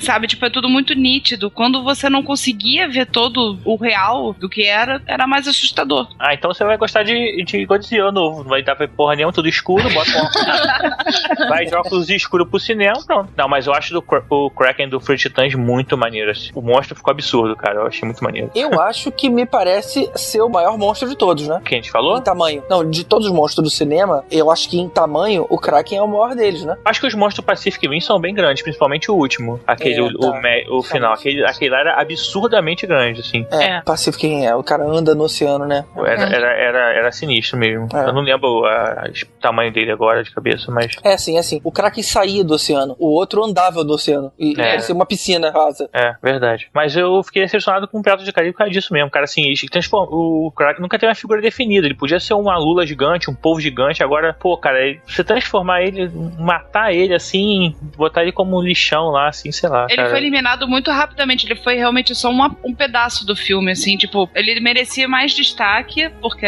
tipo, é um mito, né, gente? E sabe quem me lembra o Kraken? Assim, não tem nada a ver, na verdade, mas é, me lembra o Sarlacc de Star Wars, né? Que é uma criatura que você, quando é comida por ele, você vai viver tanto tempo sofrendo, não sei aonde lá. Porque o Sarlacc, quando você, você fica sendo digerido por anos dentro dele e tal. Tanto que o, no universo expandido de Star Wars, Boba Fett consegue fugir. Que a gente tá não tem falando medo daquele monstro de areia do Retorno de Jedi? Isso. Ah, tá. Isso. Ele, é, quando você cai nele, o nego tem muito medo porque ali você vai ser, ficar, você fica sendo digerido por anos de- dentro daquela criatura. Você Essa tá- história é meio caô, né? Porque você morre Porra. antes disso, né? Antes Morre é. de fome antes disso. Não, tem outras tá pessoas. Você, Sede. na verdade, você vai ter que matar outras pessoas que estão lá dentro pra poder conseguir comer, né? Nossa. É, ou Passa- então você morre, né? É, então você morre. Aquele monstro de areia me lembra um pouco aquele. Vocês viram o ataque dos vermes malditos? Putz, vi Sim. hoje. Uhum. Sim. Pois é, aquele- aqueles minhocões são, era interessante. Mas eu sempre, sempre me incomodou o fato deles conseguirem se movimentar pela areia como se fosse no mar, cara. Como se fosse numa piscina. É um furão, cara. Pois é, mas, mas não com aquela desenvoltura. Parece Não, que nem o tio Patinhas quando mergulha no- no- nas moedas. Deve machucar horrores. Não, Não é, faz tipo, sentido, né? é tipo aquela fase do Mario, do deserto, assim, os bichinhos. Só que os bichinhos são feitos de areia, então eles se movem rápido porque eles são feitos de areia, não, não Ah, ficam embaixo. O, o Ataque do Maldito ele é de 90, né? Alguma coisa assim. 90, 90. 90. É, ele não é nem tão ruim, cara. O problema é que nem eu começo a fazer assim. Aí vamos fazer o 2, vamos fazer o 3, vamos É. fazer o 4, vamos fazer o Aí 5. Porra, até King. Alguém lembra de ver no. Eu no SBT, cara, King Kong 2, assim, King Kong 3. Aí tinha a mulher do King Kong, apareceu uma King Konga. Ah, King Konga, né? King Kong, sei lá como é que é o nome. Porra, cara, nego começa a viajar na maionese, assim. Aí começa a estragar esse- os mitos, né? É, o, o primeiro filme do Vermes Malditos pegava muito pelo lado psicológico. Tipo assim, eles sabiam que tinha alguma coisa aqui embaixo, nessa areia. E aí ficava aquele terror psicológico. O que, que a gente pode fazer? Aí começam alguns conflitos pessoais. Isso é muito bacana. Só quando começam a vir os outros, dois, três, quatro, aí é muito focado no monstro. Aí fica pobre. E aí isso leva a ter essas continuações. Eu lembro, cara, você falou aí de SBT, Elvis, oh, Elvis não, Tibério. É, eu lembro que tinha um filme, quase toda semana no SBT, passava é, algum daqueles filmes da Gangue dos Dobermans. Você lembra disso? Eu ia falar gangue É. dos Dobermans. A Gangue dos Dobermans, a volta da Gangue dos Dobermans, não sei do que dos Dobermans. O primeiro foi muito bacana, mas depois, cara, pô, perdeu sentido. E aí era tudo era Gangue dos Dobermans, sabe? Tipo, Eu lembro que o, tem um amigo meu que escrevia no, na revista de programa do, do JB, e aí ele, ele fazia parte do, dos filmes da semana. Ele tinha duas linhas pra falar sobre cada filme. Então, só com duas linhas pra falar de cada filme, ele inventava um monte de doideiras pra colocar lá. Aí teve uma vez que tinha Gangue dos Dobermans em dois canais diferentes, dois dias diferentes. Aí a, a resenha de um era assim. Cachorrada. E vai reprisar no dia tal no outro canal. Aí você via na linha lá embaixo, viu? Ainda tá aqui de novo. Cara, e tinha muito isso. Era quase toda semana, aparecia esses malditos cachorros. É, nessa vibe também de Sessão das 10 do SBT tinha aquela. O ataque das formigas gigantes. Vocês chegaram a ver, não, né? Sim, sim. Eu lembro Sim, do nome, eu acho que eu não cheguei a ver, não. É horrível, não perde tempo, não. É, foi por isso que eu me apaixonei pelo monstro do armário. Mas assim, eu só queria. Eu só tava tão feliz de estar faltando a aula e estar em casa vendo qualquer porcaria na TV, porque eu era pra estar na escola, que assim eu criei o amor pelo monstro, pelo monstro do armário, porque, tipo, era melhor do que estar na escola. É muito ruim esse monstro do armário. É horrível. Muito. Eu não consegui ver. É horrível. Mas é maravilhoso. Lógica, cadê? eu entendo É, você, né? Aline, eu entendo. Eu Pra quê, né, cara? Não, é bacana. Eu, gosto, eu também gosto de Mas, coisa aí, assim, mas, fala, mas é fala- mas fala pro pessoal assim como é que seria esse monstro do armário. Cara, é o monstro do armário, não tem muito o que. Isso, é o monstro do armário. O único problema é quando o monstro sai do armário. Mas o elenco é bom. Mas é tipo assim, é tipo monstros S.A., que eles são legaisinhos, mas. Não, é um monstro que. É o monstro monstro que vai matando Sim, e, tipo, pe- pega a pessoa pelo pé e vai arrastando pra dentro do armário. Não, e é tão, e é tão é bom. terrível, a filmagem é tão terrível que, tipo assim, aparece uma pessoa perto do armário, aí aparece uma mão puxando pra dentro do armário, e aí começa a ouvir uns barulhos bizarros, a câmera treme, e aí começa o ator que tá lá dentro começa a jogar as roupas pra lá de fora. Exatamente. Mas jogar em quantidade, assim, sabe? Você vê nitidamente que ele tá, ele tá arremessando a roupa, o armário inteiro ali, sabe? Uma de cada vez. Primeira calça, depois um cinto, depois essa, essa camisa que tava aqui. Caramba, cara, muito, muito tosco, muito Aí tosco. toca aquela musiquinha. Tan, tan, tan, tan, tan. Terrível, cara, terrível demais. É, tá certo. E Não, como, é que, a- como é que acaba ali? No final ele, ele, ele tem uma rendição porque ele salva um cara, né? É, depois ele come... no início ele começa a não interagir com as pessoas. Aí depois ele começa a interagir com as pessoas. O final, o final é aquele final esquisito, assim, de, do filme da época, que não podia filmar muito o monstro, né? Então. Mas é uma coisa meio assim, tipo, ele volta pra dentro do armário, e, tipo, pro mundo do A armário. sociedade Não. o reprimiu e ele voltou pro armário. Não existe isso, né, cara? Só o Félix da novela falou isso. Mas o Ataque da Formiga Gigante, a gente até citou eles no podcast Star Trek, né, cara? Que é aquela, aquele medo do, do nuclear, né? Do não sei o quê. E aí, assim, tudo antigamente, qualquer coisa virava, é, transformava qualquer bicho em alguma coisa gigante ou assustadora ou algum monstro, né? Ou escrota. Ou escroto. Ah, cara, acabei de ver que no, no elenco do Monstro do Armário tem o Paul Walker. Sim, foi o primeiro a filme dele. Paul Sério? Walker e a Ferg. Olha Sim, só. a Ferg, assim, aparece muito de rapidinho, mas o Paul Walker foi, tipo, o filme de estreia do Paul Walker. É, agora eu entendo porque que ele se matou. Merda, cara.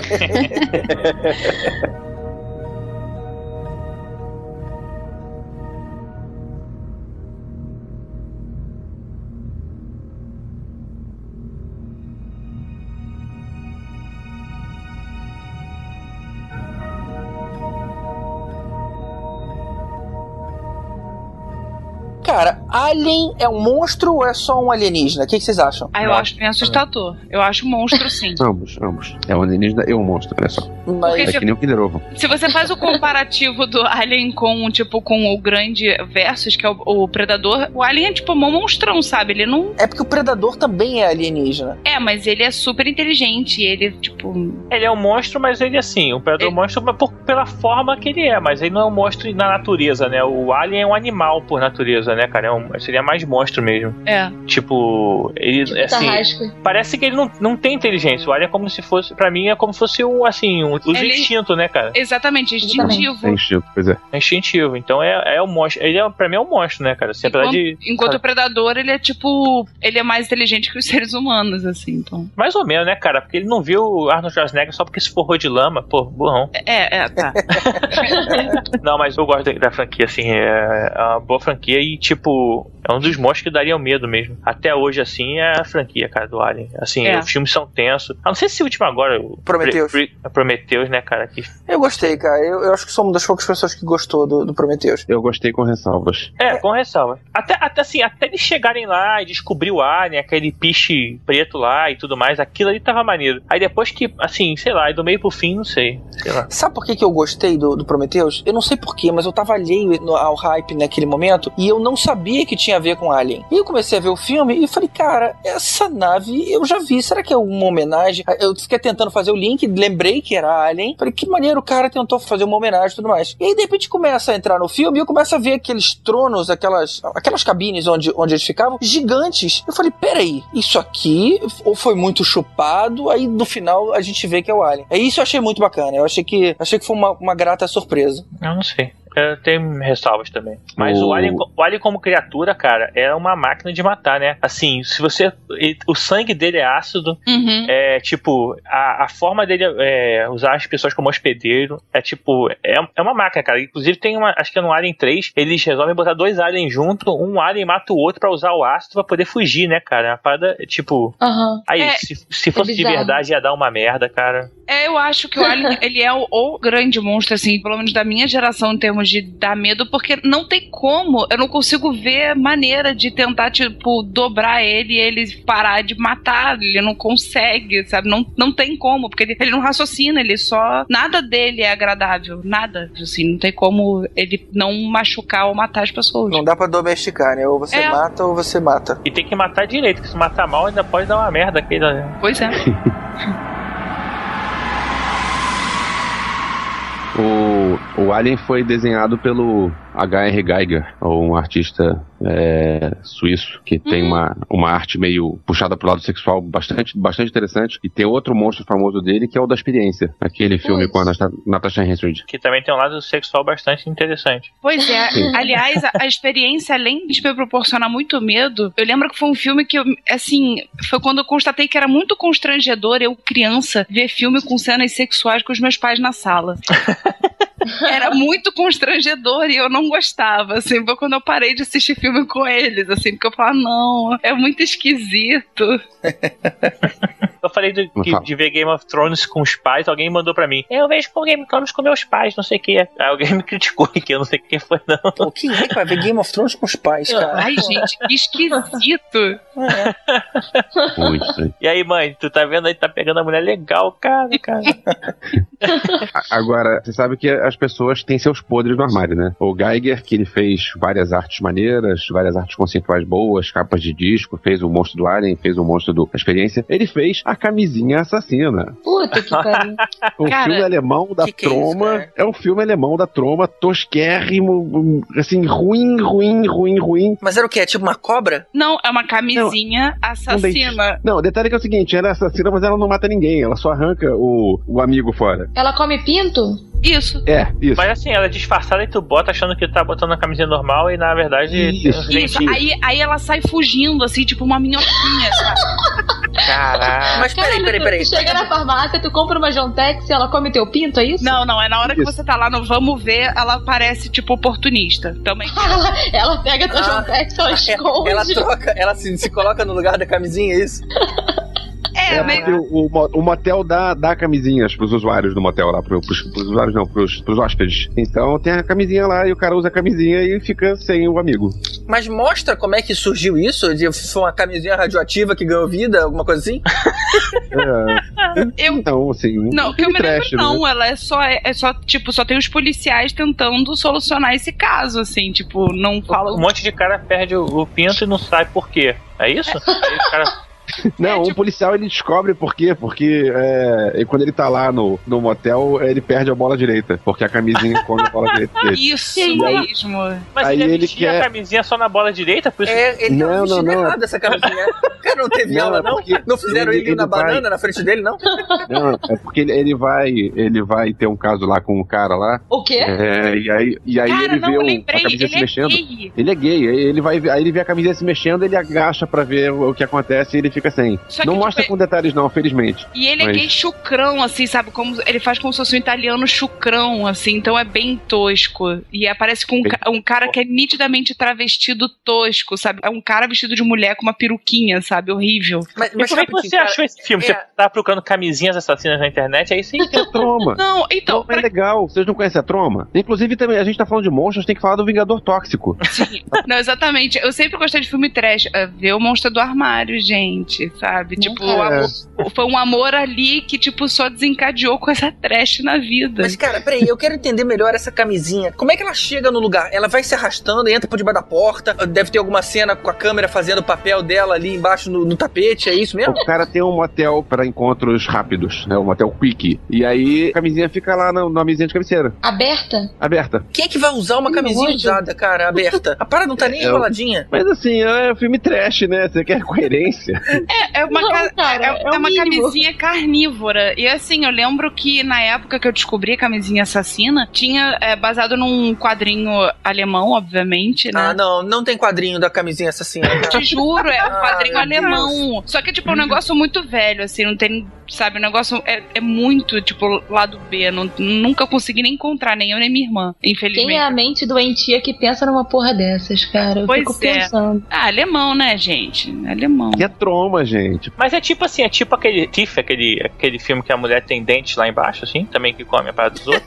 É, é tipo isso, só que em vez de ser só uma mulher que tem isso no, na- nas partes íntimas dela, é uma camisinha que você bota a camisinha e fica sem. Mas Mas muito. vem cá, e quando ela corta o pinto, ela come? Ela engole? Pra Como- onde vai o Ela sai correndo. Pra onde vai? Ela sai Ela sai correndo, tô falando, ela sai correndo que nem uma minhoquinha, assim, tipo, ih, sabe? Tipo, vai E embora. rindo.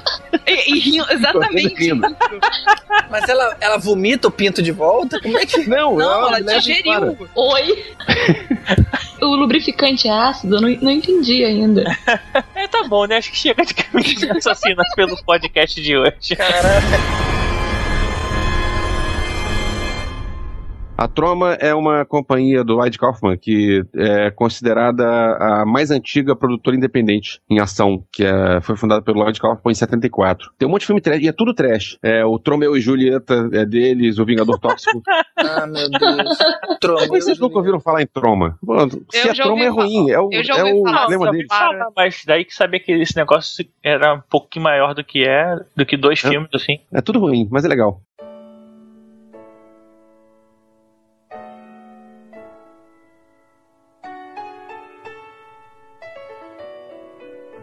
Cara, tem um filme que, assim, não é considerado trash, mas ele é considerado, tipo, clássico. Não sei se vocês vão lembrar que é a Pequena Loja de Horrores. Não, é clássico. Peraí, Então, isso não é trash, sim. não. Isso é bom pra caramba. Não, eu acho é trash, maravilhoso. mas é bom. É bom. Exatamente. Aquela é. planta é trash, cara. Eu não acho trash, Cara, não, cara. A planta concorreu ao Oscar de melhores efeitos especiais, sabe, sabe disso, né? A planta é bem feita pra caramba. A planta canta com movimentos labiais perfeitos. Ah, pera, pera, a gente tá falando de qual? De qual Pequena Loja dos Horrores? Tem um trash, sim. Viajei agora. Eu tô É, O do Roger Corman é trash. É com o O do Rick não. Moranis. O do Rick Moranis, é o que eu O Rick lembro. Moranis não é trash, porque teve trash. uma- a primeira versão que foi do Roger Corman com o que tem o Jack Nicholson no papel pequeno. Essa daí é trash. E aí teve uma versão musical é, que foi feita uns 20 anos depois, que é muito boa. Tem uma Que a cara com gente- Steve Martin? Isso, Steve Martin, Rick É Moranis. isso, exatamente. Aham. É, é ótimo, gente. Adoro. Esse filme é muito bom. Bill Murray, tem uma galera. O John Candy. Só, só gente maravilhosa. O, John Belu o James Belushi. Não, e a música é muito boa, né? Tell me this feeling lasts till forever. Tell me the bad times are clean washed away. Please understand that it's still strange and frightening. Losers like I've been, it's so hard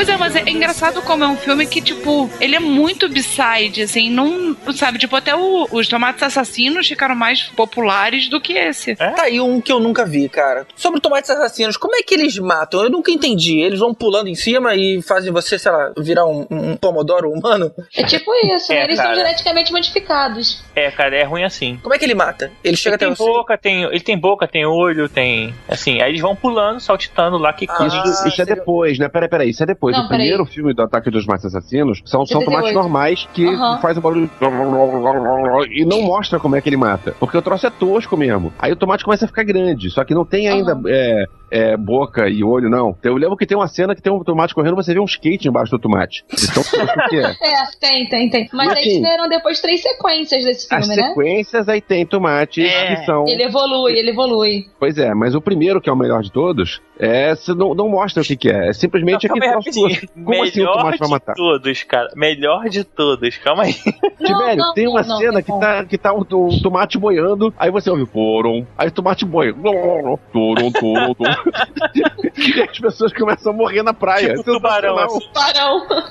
Não, o- se você for procurar o que é o enredo dos tomates assassinos, assim, ele já dá um resumo patético do tipo que fala: começa o ataque do dono de casa realizado por um tomate. Ponto. A polícia fica, tipo, sem saber o que que é. Porque, na verdade, o sangue é suco de tomate. É, e é isso, pronto, sabe? Ah, meu Deus. E eles são pegos como? Eles tentaram atravessar a rua? Isso. Aí veio o caminhão e pronto, acaba o filme.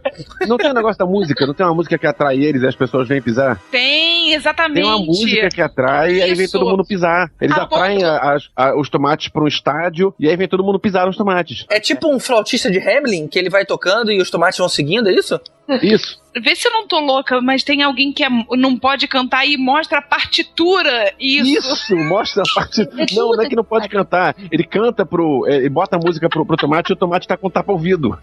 Isso, aí ele mostra a partitura. Mostra a partitura. Ah, não. Não, mas assim, os tomates eram muito Mas é grandes. Como é que nego pisava nos tomates, cara? Não era isso, não. Isso é do primeiro filme. Falando do primeiro filme. Ah, cara. Agora, no- um dos filmes que eu não sei pequenos. qual é, que é A Volta dos Tomates Assassinos, é, falando em filmes que as pessoas gostam de escolher, tem um tal de George Clooney no elenco. Oh, que Tal beleza, hein? Jesus. É, tem George George Clooney, em 1988, fez o A, A Volta dos Tomates Assassinos, que eu não sei qual, na ordem qual deles é. Acho que é o É, quarto. o- é o 2. A volta É é o dois? 2. É o primeiro é o ataque, a volta é o 2, e aí tem o mate, os, os, os tomates, assim, um negócio assim, tipo. Eu só lembro do primeiro. Aí ele- o terceiro eles brigam com o manjericão, né?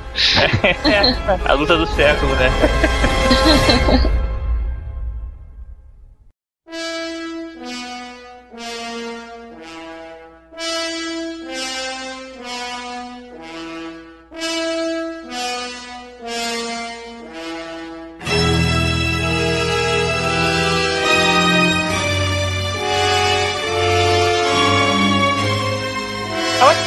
qual que veio primeiro, assim, se é o The Blob, né, que é a bolha, ou é o The Stuff, que é a coisa, né, cara? Acho O que é The coisa... Blob é refilmagem. Refilmagem do filme de 58 do Steve McQueen. É, mas aí ele foi em 88 esse, esse remake, né? Ah, O remake foi em 88. Então Ai. foi depois da coisa. A Depois coisa da de coisa. 85. Acho que ele fez a coisa, fez sucesso de novo. Caramba, então vamos refilmar o. E tipo assim, cara, aquele iogurte que matava as pessoas era muito sinistro, cara. Não era sorvete? Não, era tipo. Eu acho que era iogurte. marshmallow. É sorvete, iogurte, tanto Não, ninguém faz, era um explica o que, pote. é. É um, é um doce. É um doce branco. Cara, É até bem feito. O, a- os efeitos especiais do, é, do filme, de um modo geral, são ruins, mas os efeitos que mostram o, o- a coisa em si são maneiros. eu acho maneiro fazer os- os efeitos das pessoas morrendo, assim, cara. Acho que bem feito, assim. Vai Yeah, derretendo eu- e tal. Mas não eu não sei, é, não entra na minha Não. cabeça. Sei lá, cara, o cara é um Não, é porque é pra minerador. comer. Mas, véi, tu, tu vai numa, numa mina, tu tá lá minerando a parada. Aí tu vê uma porra branca, tu não sabe o que, que é. Tu vai meter na boca? Tá boa. Não, mas. Eu também eu pensei na mesma coisa que você, mas Não, Sei na lá, né? boa. Tu vê um bagulho Não. branco escorrendo, tu vai meter a boca ou não meter a boca? Depende de quem, né? Se eu souber a procedência, Tu beleza. tá na mina, Né? vê a porra boca. Olha só, tu tá na mina, vê a porra branca escorrendo, tu vai meter a boca. não tire essa frase do contexto, por favor.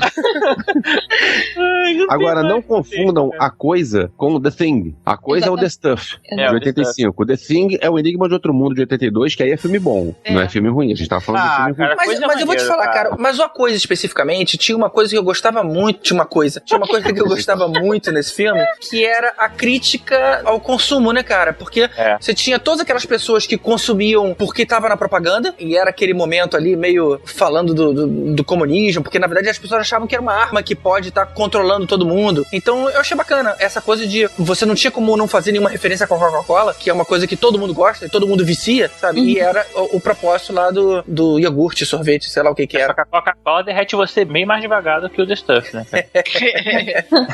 Mas a coisa é um monstro? Não lembro muito bem como é que ela foi criada, cara. É, é, Não é, explicam. assim. no filme é, não Eu acho que não explicam. É, parece que aqui, não surge explica. lá. Porque tal. é uma substância branca, ponto. E transforma as pessoas em zumbi, ponto. Zumbi é monstro, eu não entendi. A coisa é um monstro, não, não chega- liguei muito bem. É, é, é. Na verdade, pra mim, é, a minha interpretação, isso não eu não tô no lugar nenhum, não. Mas a minha interpretação é que isso aí é, é uma homenagem aos filmes da década de 50 que falavam da invasão comunista. É aquela que Uhum. nem o, o invasor de corpos. Então, se você deixar o, isso invadir você, vai mudar, vai mudar a sua personalidade e você vai virar um, um vegetal, você vai virar uma coisa diferente, você vai virar um zumbi se você comer isso. Então você tem que ser contra. E minha interpretação foi essa. Pode ser. É. A tequila também faz isso comigo.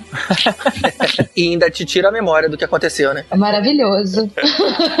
Se eu não lembro, não aconteceu, né? Exatamente. Agora, era diferente da bolha, né? Porque a bolha era um monstro mesmo, né, cara? Ela já atacava as pessoas, já, ela absorvia o corpo lá e tudo mais. É um alienígena, né? Que chegou na Terra num meteorito. Não sei, acho que é. É, eu não lembro também. Eu lembro de um que tem um cara vê assim, encontra uma parada gelatinosa. Ah, que legal, uma bolha, vou brincar com ela. Aí gruda no corpo do cara e mata o cara. Aí, É, é, é, ela vai crescendo. aí vai, é, vai crescendo que ela vai absorvendo mais pessoas. Por aí. É tipo céu, né? Aquela coisa de absorver e vai tendo a mutação. É. Vocês assistem Dragon Ball, né? Eu não tô Não. fazendo referência. Não. Não, eu Não. assisto Eu sim. nunca Então ignora aí, Eu galera. conheço Dragon Ball. Se não assistir, não dá, cara. Assim, cada episódio um fica mais forte que o outro, não dá. Mas é, é, é, Não, tudo bem. Because you never can tell. There just might be a gremlin in your house.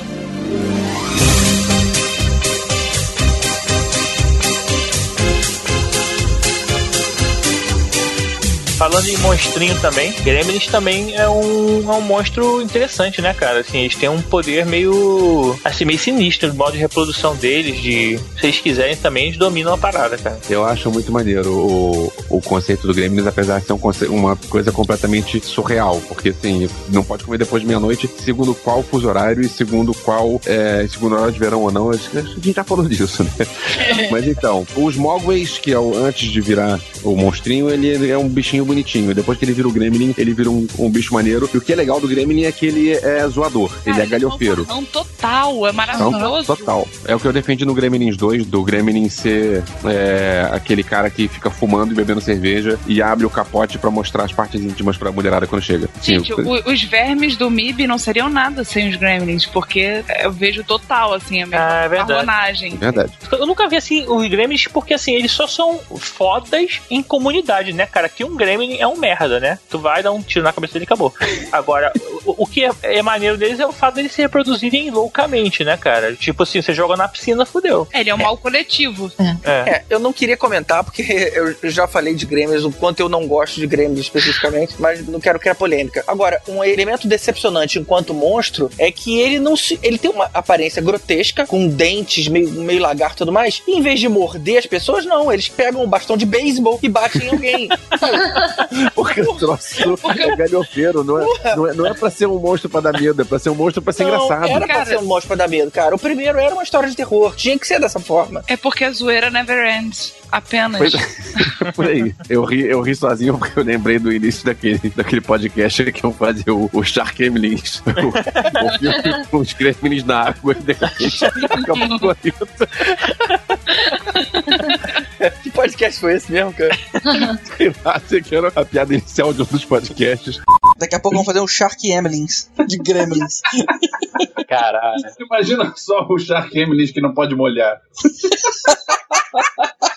Ele, ele cai na água, a próxima cena é a Terra vista de longe, assim, né? Mudando de cor. Gremlins me lembra muito aquele Furby, né? Aquele brinquedinho. Vocês já viram na loja de. Sim. E uma cena que eu acho muito interessante é no filme que eles vão pro cinema. Vocês lembram disso? Assistir Branca de Neve e os Sete Anões? Aí os Gremlins ficam encantados. Sério, eles ficam encantados com a cena e tal. O menino tá com a namorada. Aí eles aproveitam a situação pra entrar escondido na, na sala e provocam um vazamento de gás e explosões. Aí o cinema começa a explodir e todos os, os Gremlins morrem, menos um que tinha ido pra uma loja de doce pegar chocolate. Vocês não lembram disso, não? Lembra? Não. Poxa, gente, é porque Oh. o cinema explode, aí mata todo mundo. Isso é do 1 ou do 2? Do 2. É no 2, e tem uma coisa que você. Acho que você não, não tem idade pra ter visto no cinema quando, quando passou no cinema. Tinha aquela cena de, que o filme é, arrebenta no meio. E aí, de repente, o filme faz. Sim, aí para lembro. tudo. Aí todo mundo lembro. tava. Aham. do lugar. Lembro. Apareceu o Gremlin maneiro. Na, na televisão não fazia o menor sentido. Não, não, É. mas eu lembro, eu lembro que eu vi isso no cinema, era bem pequena, é um, talvez seja uma das memórias mais antigas, mas sim, eu lembro.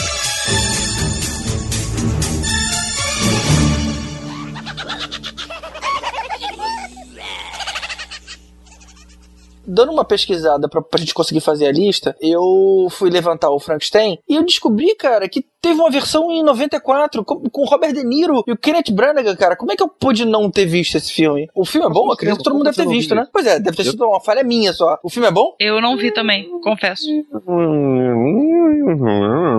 Eu não vi, deixa eu ver se Pô, já. Robert De Niro, Helena Bonham Carter e Kenneth Branagh, cara, não tem como ter Mas saído peraí, uma coisa deixa, deixa eu só confirmar uma informação aqui, antes de eu falar besteira. Eu, cara, eu- eu, eu acho que eu vi esse filme, eu acho que ele não é tão bom assim, não. é, cara. não, eu tô vendo aqui a imagem dele, não, eu não vi o filme. Definitivamente eu, eu não vi vi. o filme. O, Ro- o Robert De Niro é o, Frank, é o Frankenstein, é a criatura, né? Isso, O, o Isso. Victor Frankenstein é o. Kenneth Branagh. Cara, Kenneth Branagh, é. Assim, eu, Ah, eu- eu tô confundindo esse filme. Esse é, o- esse é do Kenneth Branagh. Tô confundindo com outro filme do Frankenstein da mesma época. Eu vi esse. Tá aí, esse filme do Kenneth Branagh eu vi na época que passou no cinema, mas eu não lembro. E a minha cabeça confundiu com outro filme da mesma época, que eu vou ver aqui exatamente qual é o ano. Que, que, na verdade não é da mesma, da, da mesma época, não. É de um pouco antes, que foi o último filme dirigido pelo Roger Corman. Roger Corman fez um Frankenstein em 1990. Ah, ele é? não dirigia filme desde a década de 70, e aí ele fez um Frankenstein na década de, em 1990. Eu confundi os dois. E o filme dele era com John Rush e Raul Julia. Mas é, É, que tá, precisava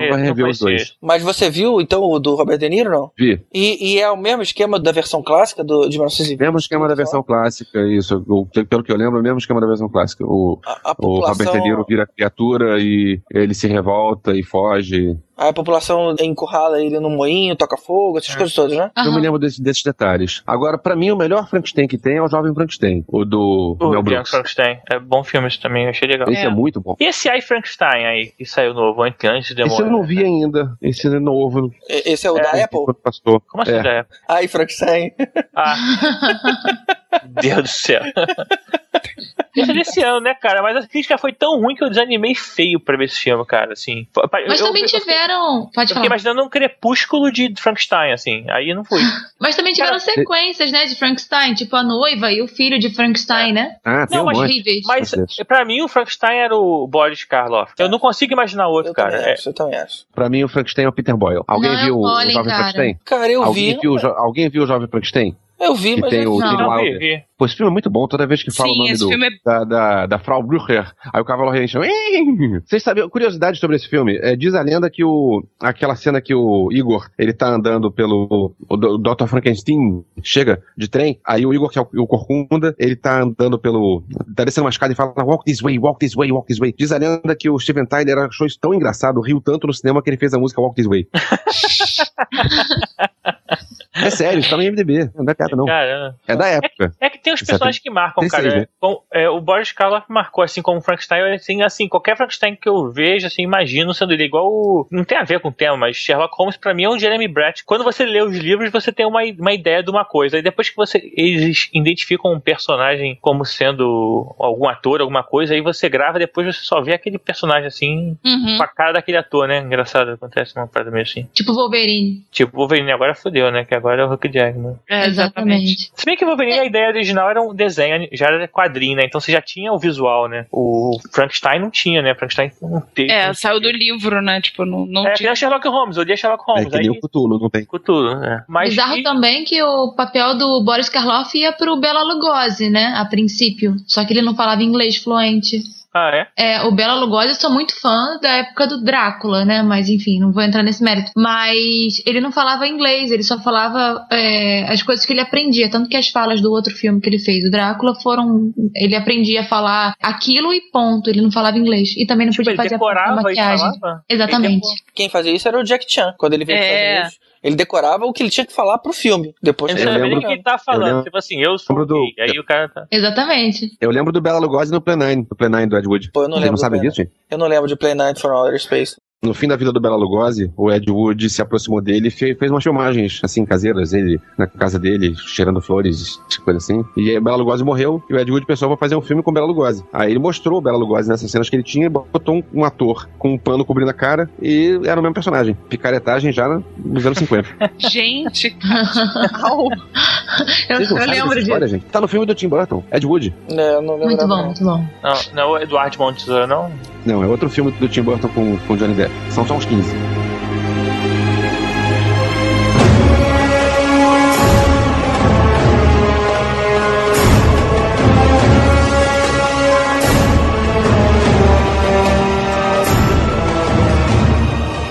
Outro monstro clássico que eu gostei, assim, que eles refizeram, foi o, aquela série A Múmia, né, cara, do Bernard Fraser, né? Eu não sei se Mas quem é o que, que você gostou disso? Cara, achei divertido. Achei que, assim, na falta de Indiana Jones, ele, ele conseguiu Eu é, suprir a necessidade, do, a falta do Indiana Jones, sei Eu lá. também eu gostava, achava, tipo, emocionante. Eu era criança. É divertido, é divertido. Assim, a múmia tinha poderes, é, tinha a parada das pragas do Egito e tal. E depois, lógico que evoluíram até pro Rei Escorpião, não sei o que, viajaram na maionese. Mas Aham. o primeiro filme, assim, o segundo, talvez também ainda tenha um.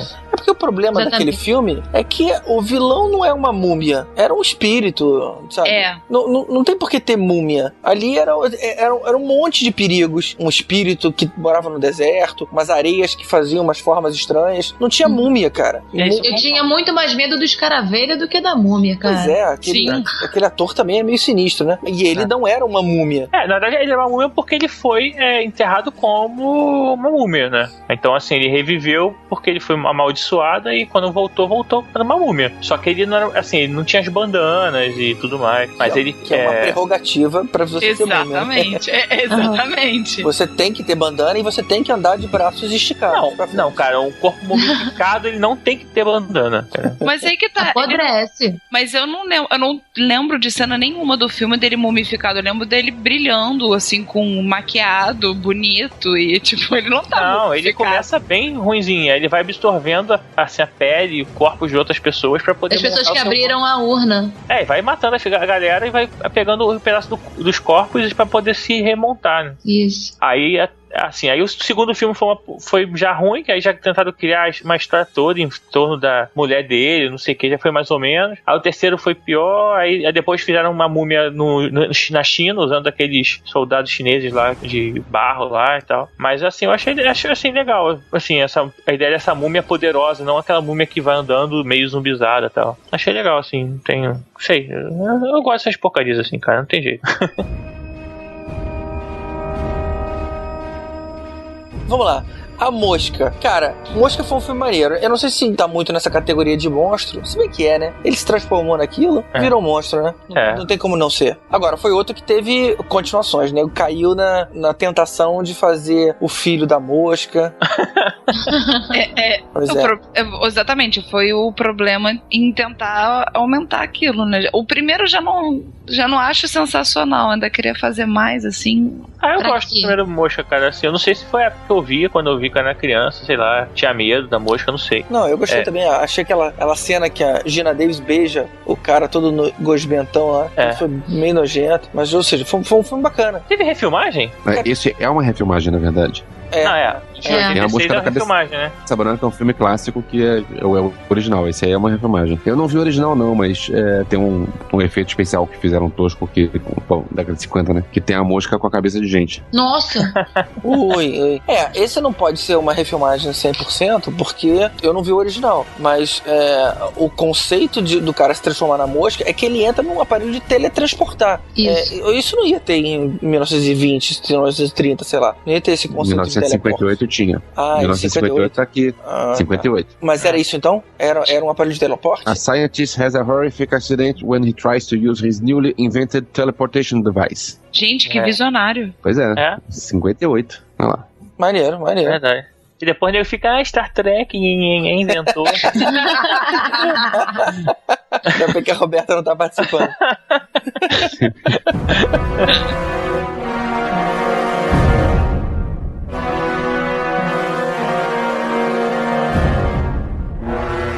Outro monstro também clássico, que agora meio que voltou à tona, assim, que eu acho que tá aí, porra, até por causa da DC, que ela, quando ela refez o reboot lá dela, e trouxe o monstro do pântano, né? Que eu É, nunca entendi, eu nunca li Monstro do Pântano. Qual era? Ele era um super-herói por quê? Era um cara que via lá no, no pântano e fazia justiça com as próprias mãos? Bem, cara, o monstro do pântano era um monstro, né? Assim, ele, ele é composto de matéria tipo de lodo, assim, né? De. Tipo, como se fosse assim: teve uma parada de laboratório lá, que misturou produtos químicos com vegetal, e aí ele transformou naquele monstro. É, mas, mas, assim. mas o que, que ele fazia? Ele via alguém cometendo um crime e se vingava? Não, ele é anti-herói. Ele não é super-herói, ele não é. É, ele é da linha da DC de anti-heróis, assim, Ele aquela é vértigo. linha Constantine, linha assim, Exatamente. mais pra adultos. Aham. Não é uma linha é, super-herói, não. Pois é, é porque eu sei que os quadrinhos foram muito premiados. E quem leu fala que é muito bom. Mas não é o meu caso. E eu fico imaginando como é que pode ser bom uma história de um monstro do pântano. O que que tinha de legal ali? Alguém, alguém já chegou a ler, não? Os, Eu os acho novos não, não, cara. Os Eu novos. li, eu li algumas coisas dos antigos, assim, o. Então eu acho, você, eu acho que tinha mais uma questão de identificação dele ser, tipo, mazela, sabe? Por ele ser mazela e, e ter algum tipo de sucesso de alguma maneira, sabe? Tipo, ele é um. Cara, é um monstro do pântano. E, tipo, mesmo assim, ele ainda conseguia ser melhor do que os bandidos. Então, rolava um pouco disso. Eu acho que eu, eu, eu acredito que seja muito isso que tenha feito dele um sucesso. De É, não, não sei. Eu vou ter que ler então pra conseguir entender. Porque realmente não. Não, o justi- roteiro- Esse enredo não justifica um O sucesso. jeito roteiro é muito bom. O, o- é aí que tá. é, Toda a questão de dinâmica de, de diálogo e, tipo, toda a trama é muito boa. Não quer dizer que, tipo, a história em si seja incrível. Não, é, é o como ela é narrada que é muito boa. É como ela é contada. Isso sim, no quadrinho é muito bom. Uhum. É, é tipo o- a criatura do lado negro, né? Que, que também faz parte desses grupos daí de criaturas da Universal, Ah, né? o monstro de Loch Ness? Não, não, não. É porque tem uma, uma linha de criaturas que eles chamam de Universal Monsters, né? Que tem o que é o Drácula, o Frankenstein, o Notre Dame, o lobisomem, que são aqueles os clássicos da Universal. E entre eles tem a criatura do lado negro, que é tipo seria o monstro do pântano, assim, só que é meio Aquaman, né? Sei lá, é um. Não, é da Lagoa Negra. É Lagoa Negra, é isso. Isso. Lago Negro. Lagoa Negra são do tamanho do lago. Não sei se usaram meio esse personagem pra fazer o Monstro do Pântano, que também era a mesma coisa, o cientista que também É, virou é na mesma coisa. vibe. A É, única a mesma diferença é que, assim, tipo, o monstro do pântano ele é, ele é uma grande alga, né? Tipo, ele não É. tem uma forma, uma forma real, assim. de- É. Ele é uma alga? Ele é feito de, a- ele é feito de pântano. É um algão. Saindo um pouco dos, dos monstros clássicos e saindo um pouco do, do cinema ocidental, tem aquele filme O Hospedeiro, que é The Host, o filme coreano do. Eu nunca sei o nome do cara, se é John Woo Bong ou se é Bong Joon-ho, sei lá como é que é o nome do. Who Como é que fala? É, o, é o filme sobre um, um monstro que sai pela cidade kicking ass. É maneiro. Mas é um monstro gigante, é um monstro normal. É grande. É um monstro do tamanho de um bicho bem grande. Ele é maior do que uma pessoa, mas não é um monstro gigante, não. Tem um Eu achei pescoção. Rapidinho, eu achei engraçado o que eu acabei de falar agora. Um monstro normal. O que é um monstro normal, cara? Ele é da categoria tipo monstro que sai do lago ou do rio e vai atacar as pessoas. Só que como o rio é não é tão fundo quanto um oceano, então ele não chega a ser o tamanho do Godzilla. Ele é o tamanho de, sei lá, deve ter 3, 4 metros no máximo, assim. Só que ele é forte pra caramba. É um. É, um monstro grande. É um monstro grande, assim. Mas ele não é um Godzilla da vida. Ele só é grandão. Eu já faz um tempo que eu vi esse filme, que eu vi esse filme no, no Festival do Rio, anos atrás, eu tava morrendo de sono quando eu vi, mas eu lembro que ele tem um lance de, de coisa social também no, no roteiro dele, mas eu precisava rever esse filme. Ainda fora de Hollywood, teve o Labirinto do Fauno. O Labirinto do Fauno tem aquele bicho, aquele ser estranho, sei lá, que tem o- os olhos que ficam nas mãos, e aquilo Isso. lá dá um medo, aquilo é maneiro. É mesmo, cara? Ficou com medo daquilo? Não fiquei com medo, mas achei Dá um conceito agonia. muito interessante. Aquilo lá Ele dá, dá- dá um nervoso. Aquilo. Ele é aflitivo. Ele dá aflição. Você fica angustiado, tipo, ai. Eu fico angustiado que se ele for pegar um café quente assim, ele vai queimar o olho, sacou? Ai, Fico, como é que o maluco faz, né, cara? Sei lá, né? O maluco quer ver se a bunda tá limpa, ele bota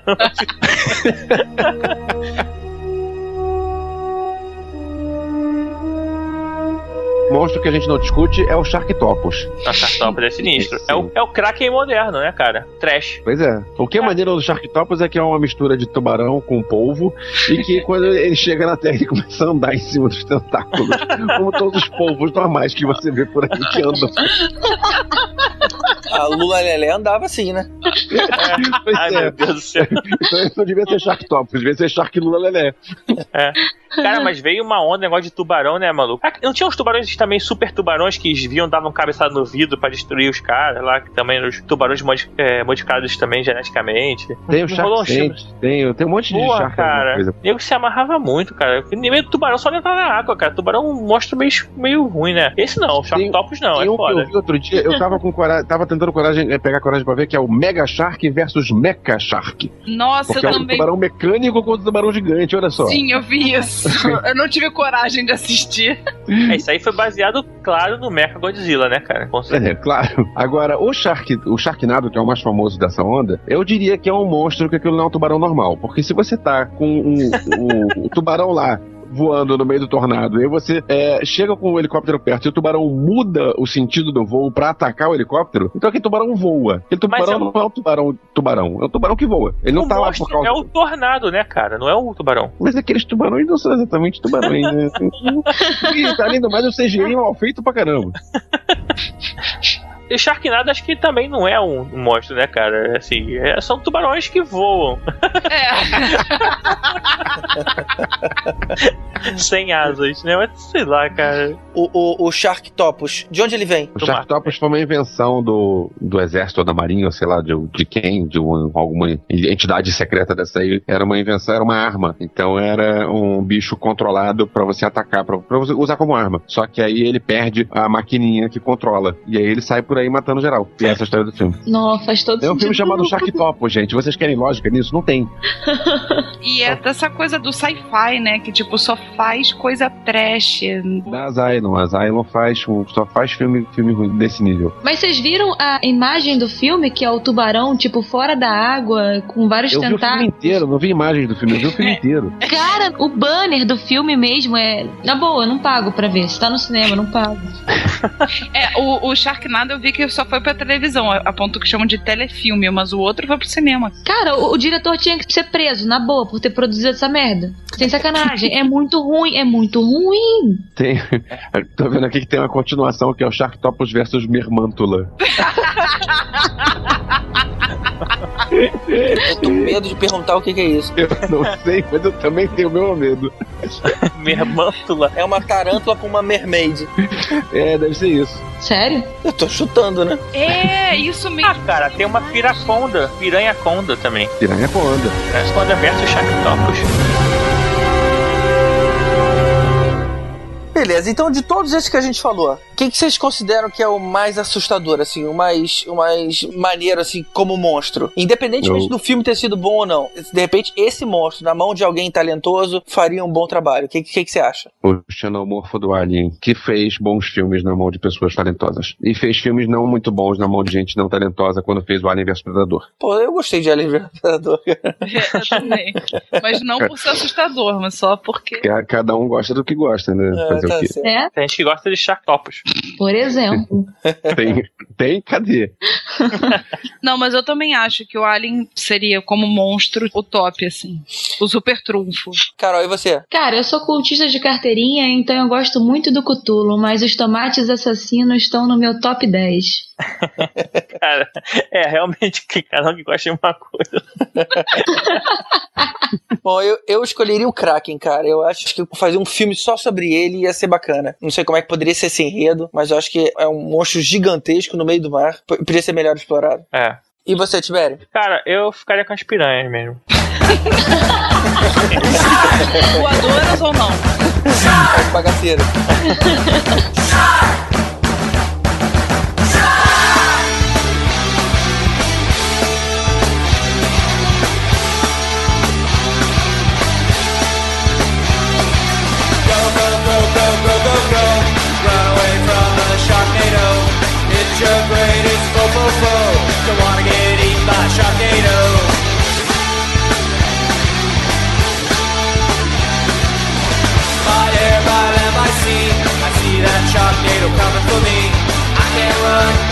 I just don't wanna die. Sharknado.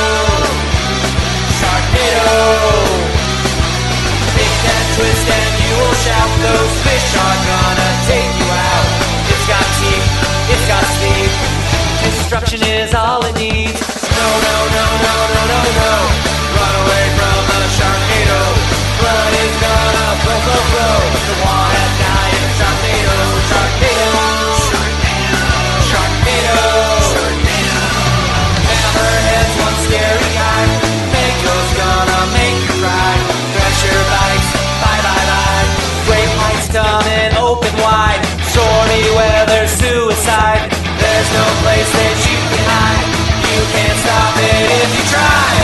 So, so, so, so, so, so.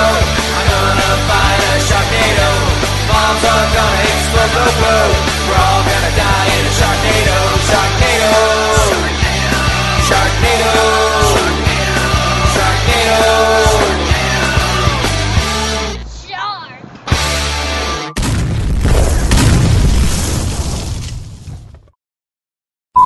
A gente falou o dobro de tempo que a gente falou do Cloverfield, falando da camisinha.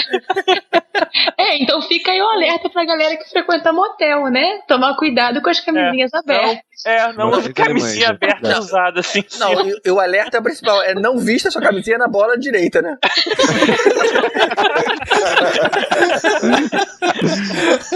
Ai.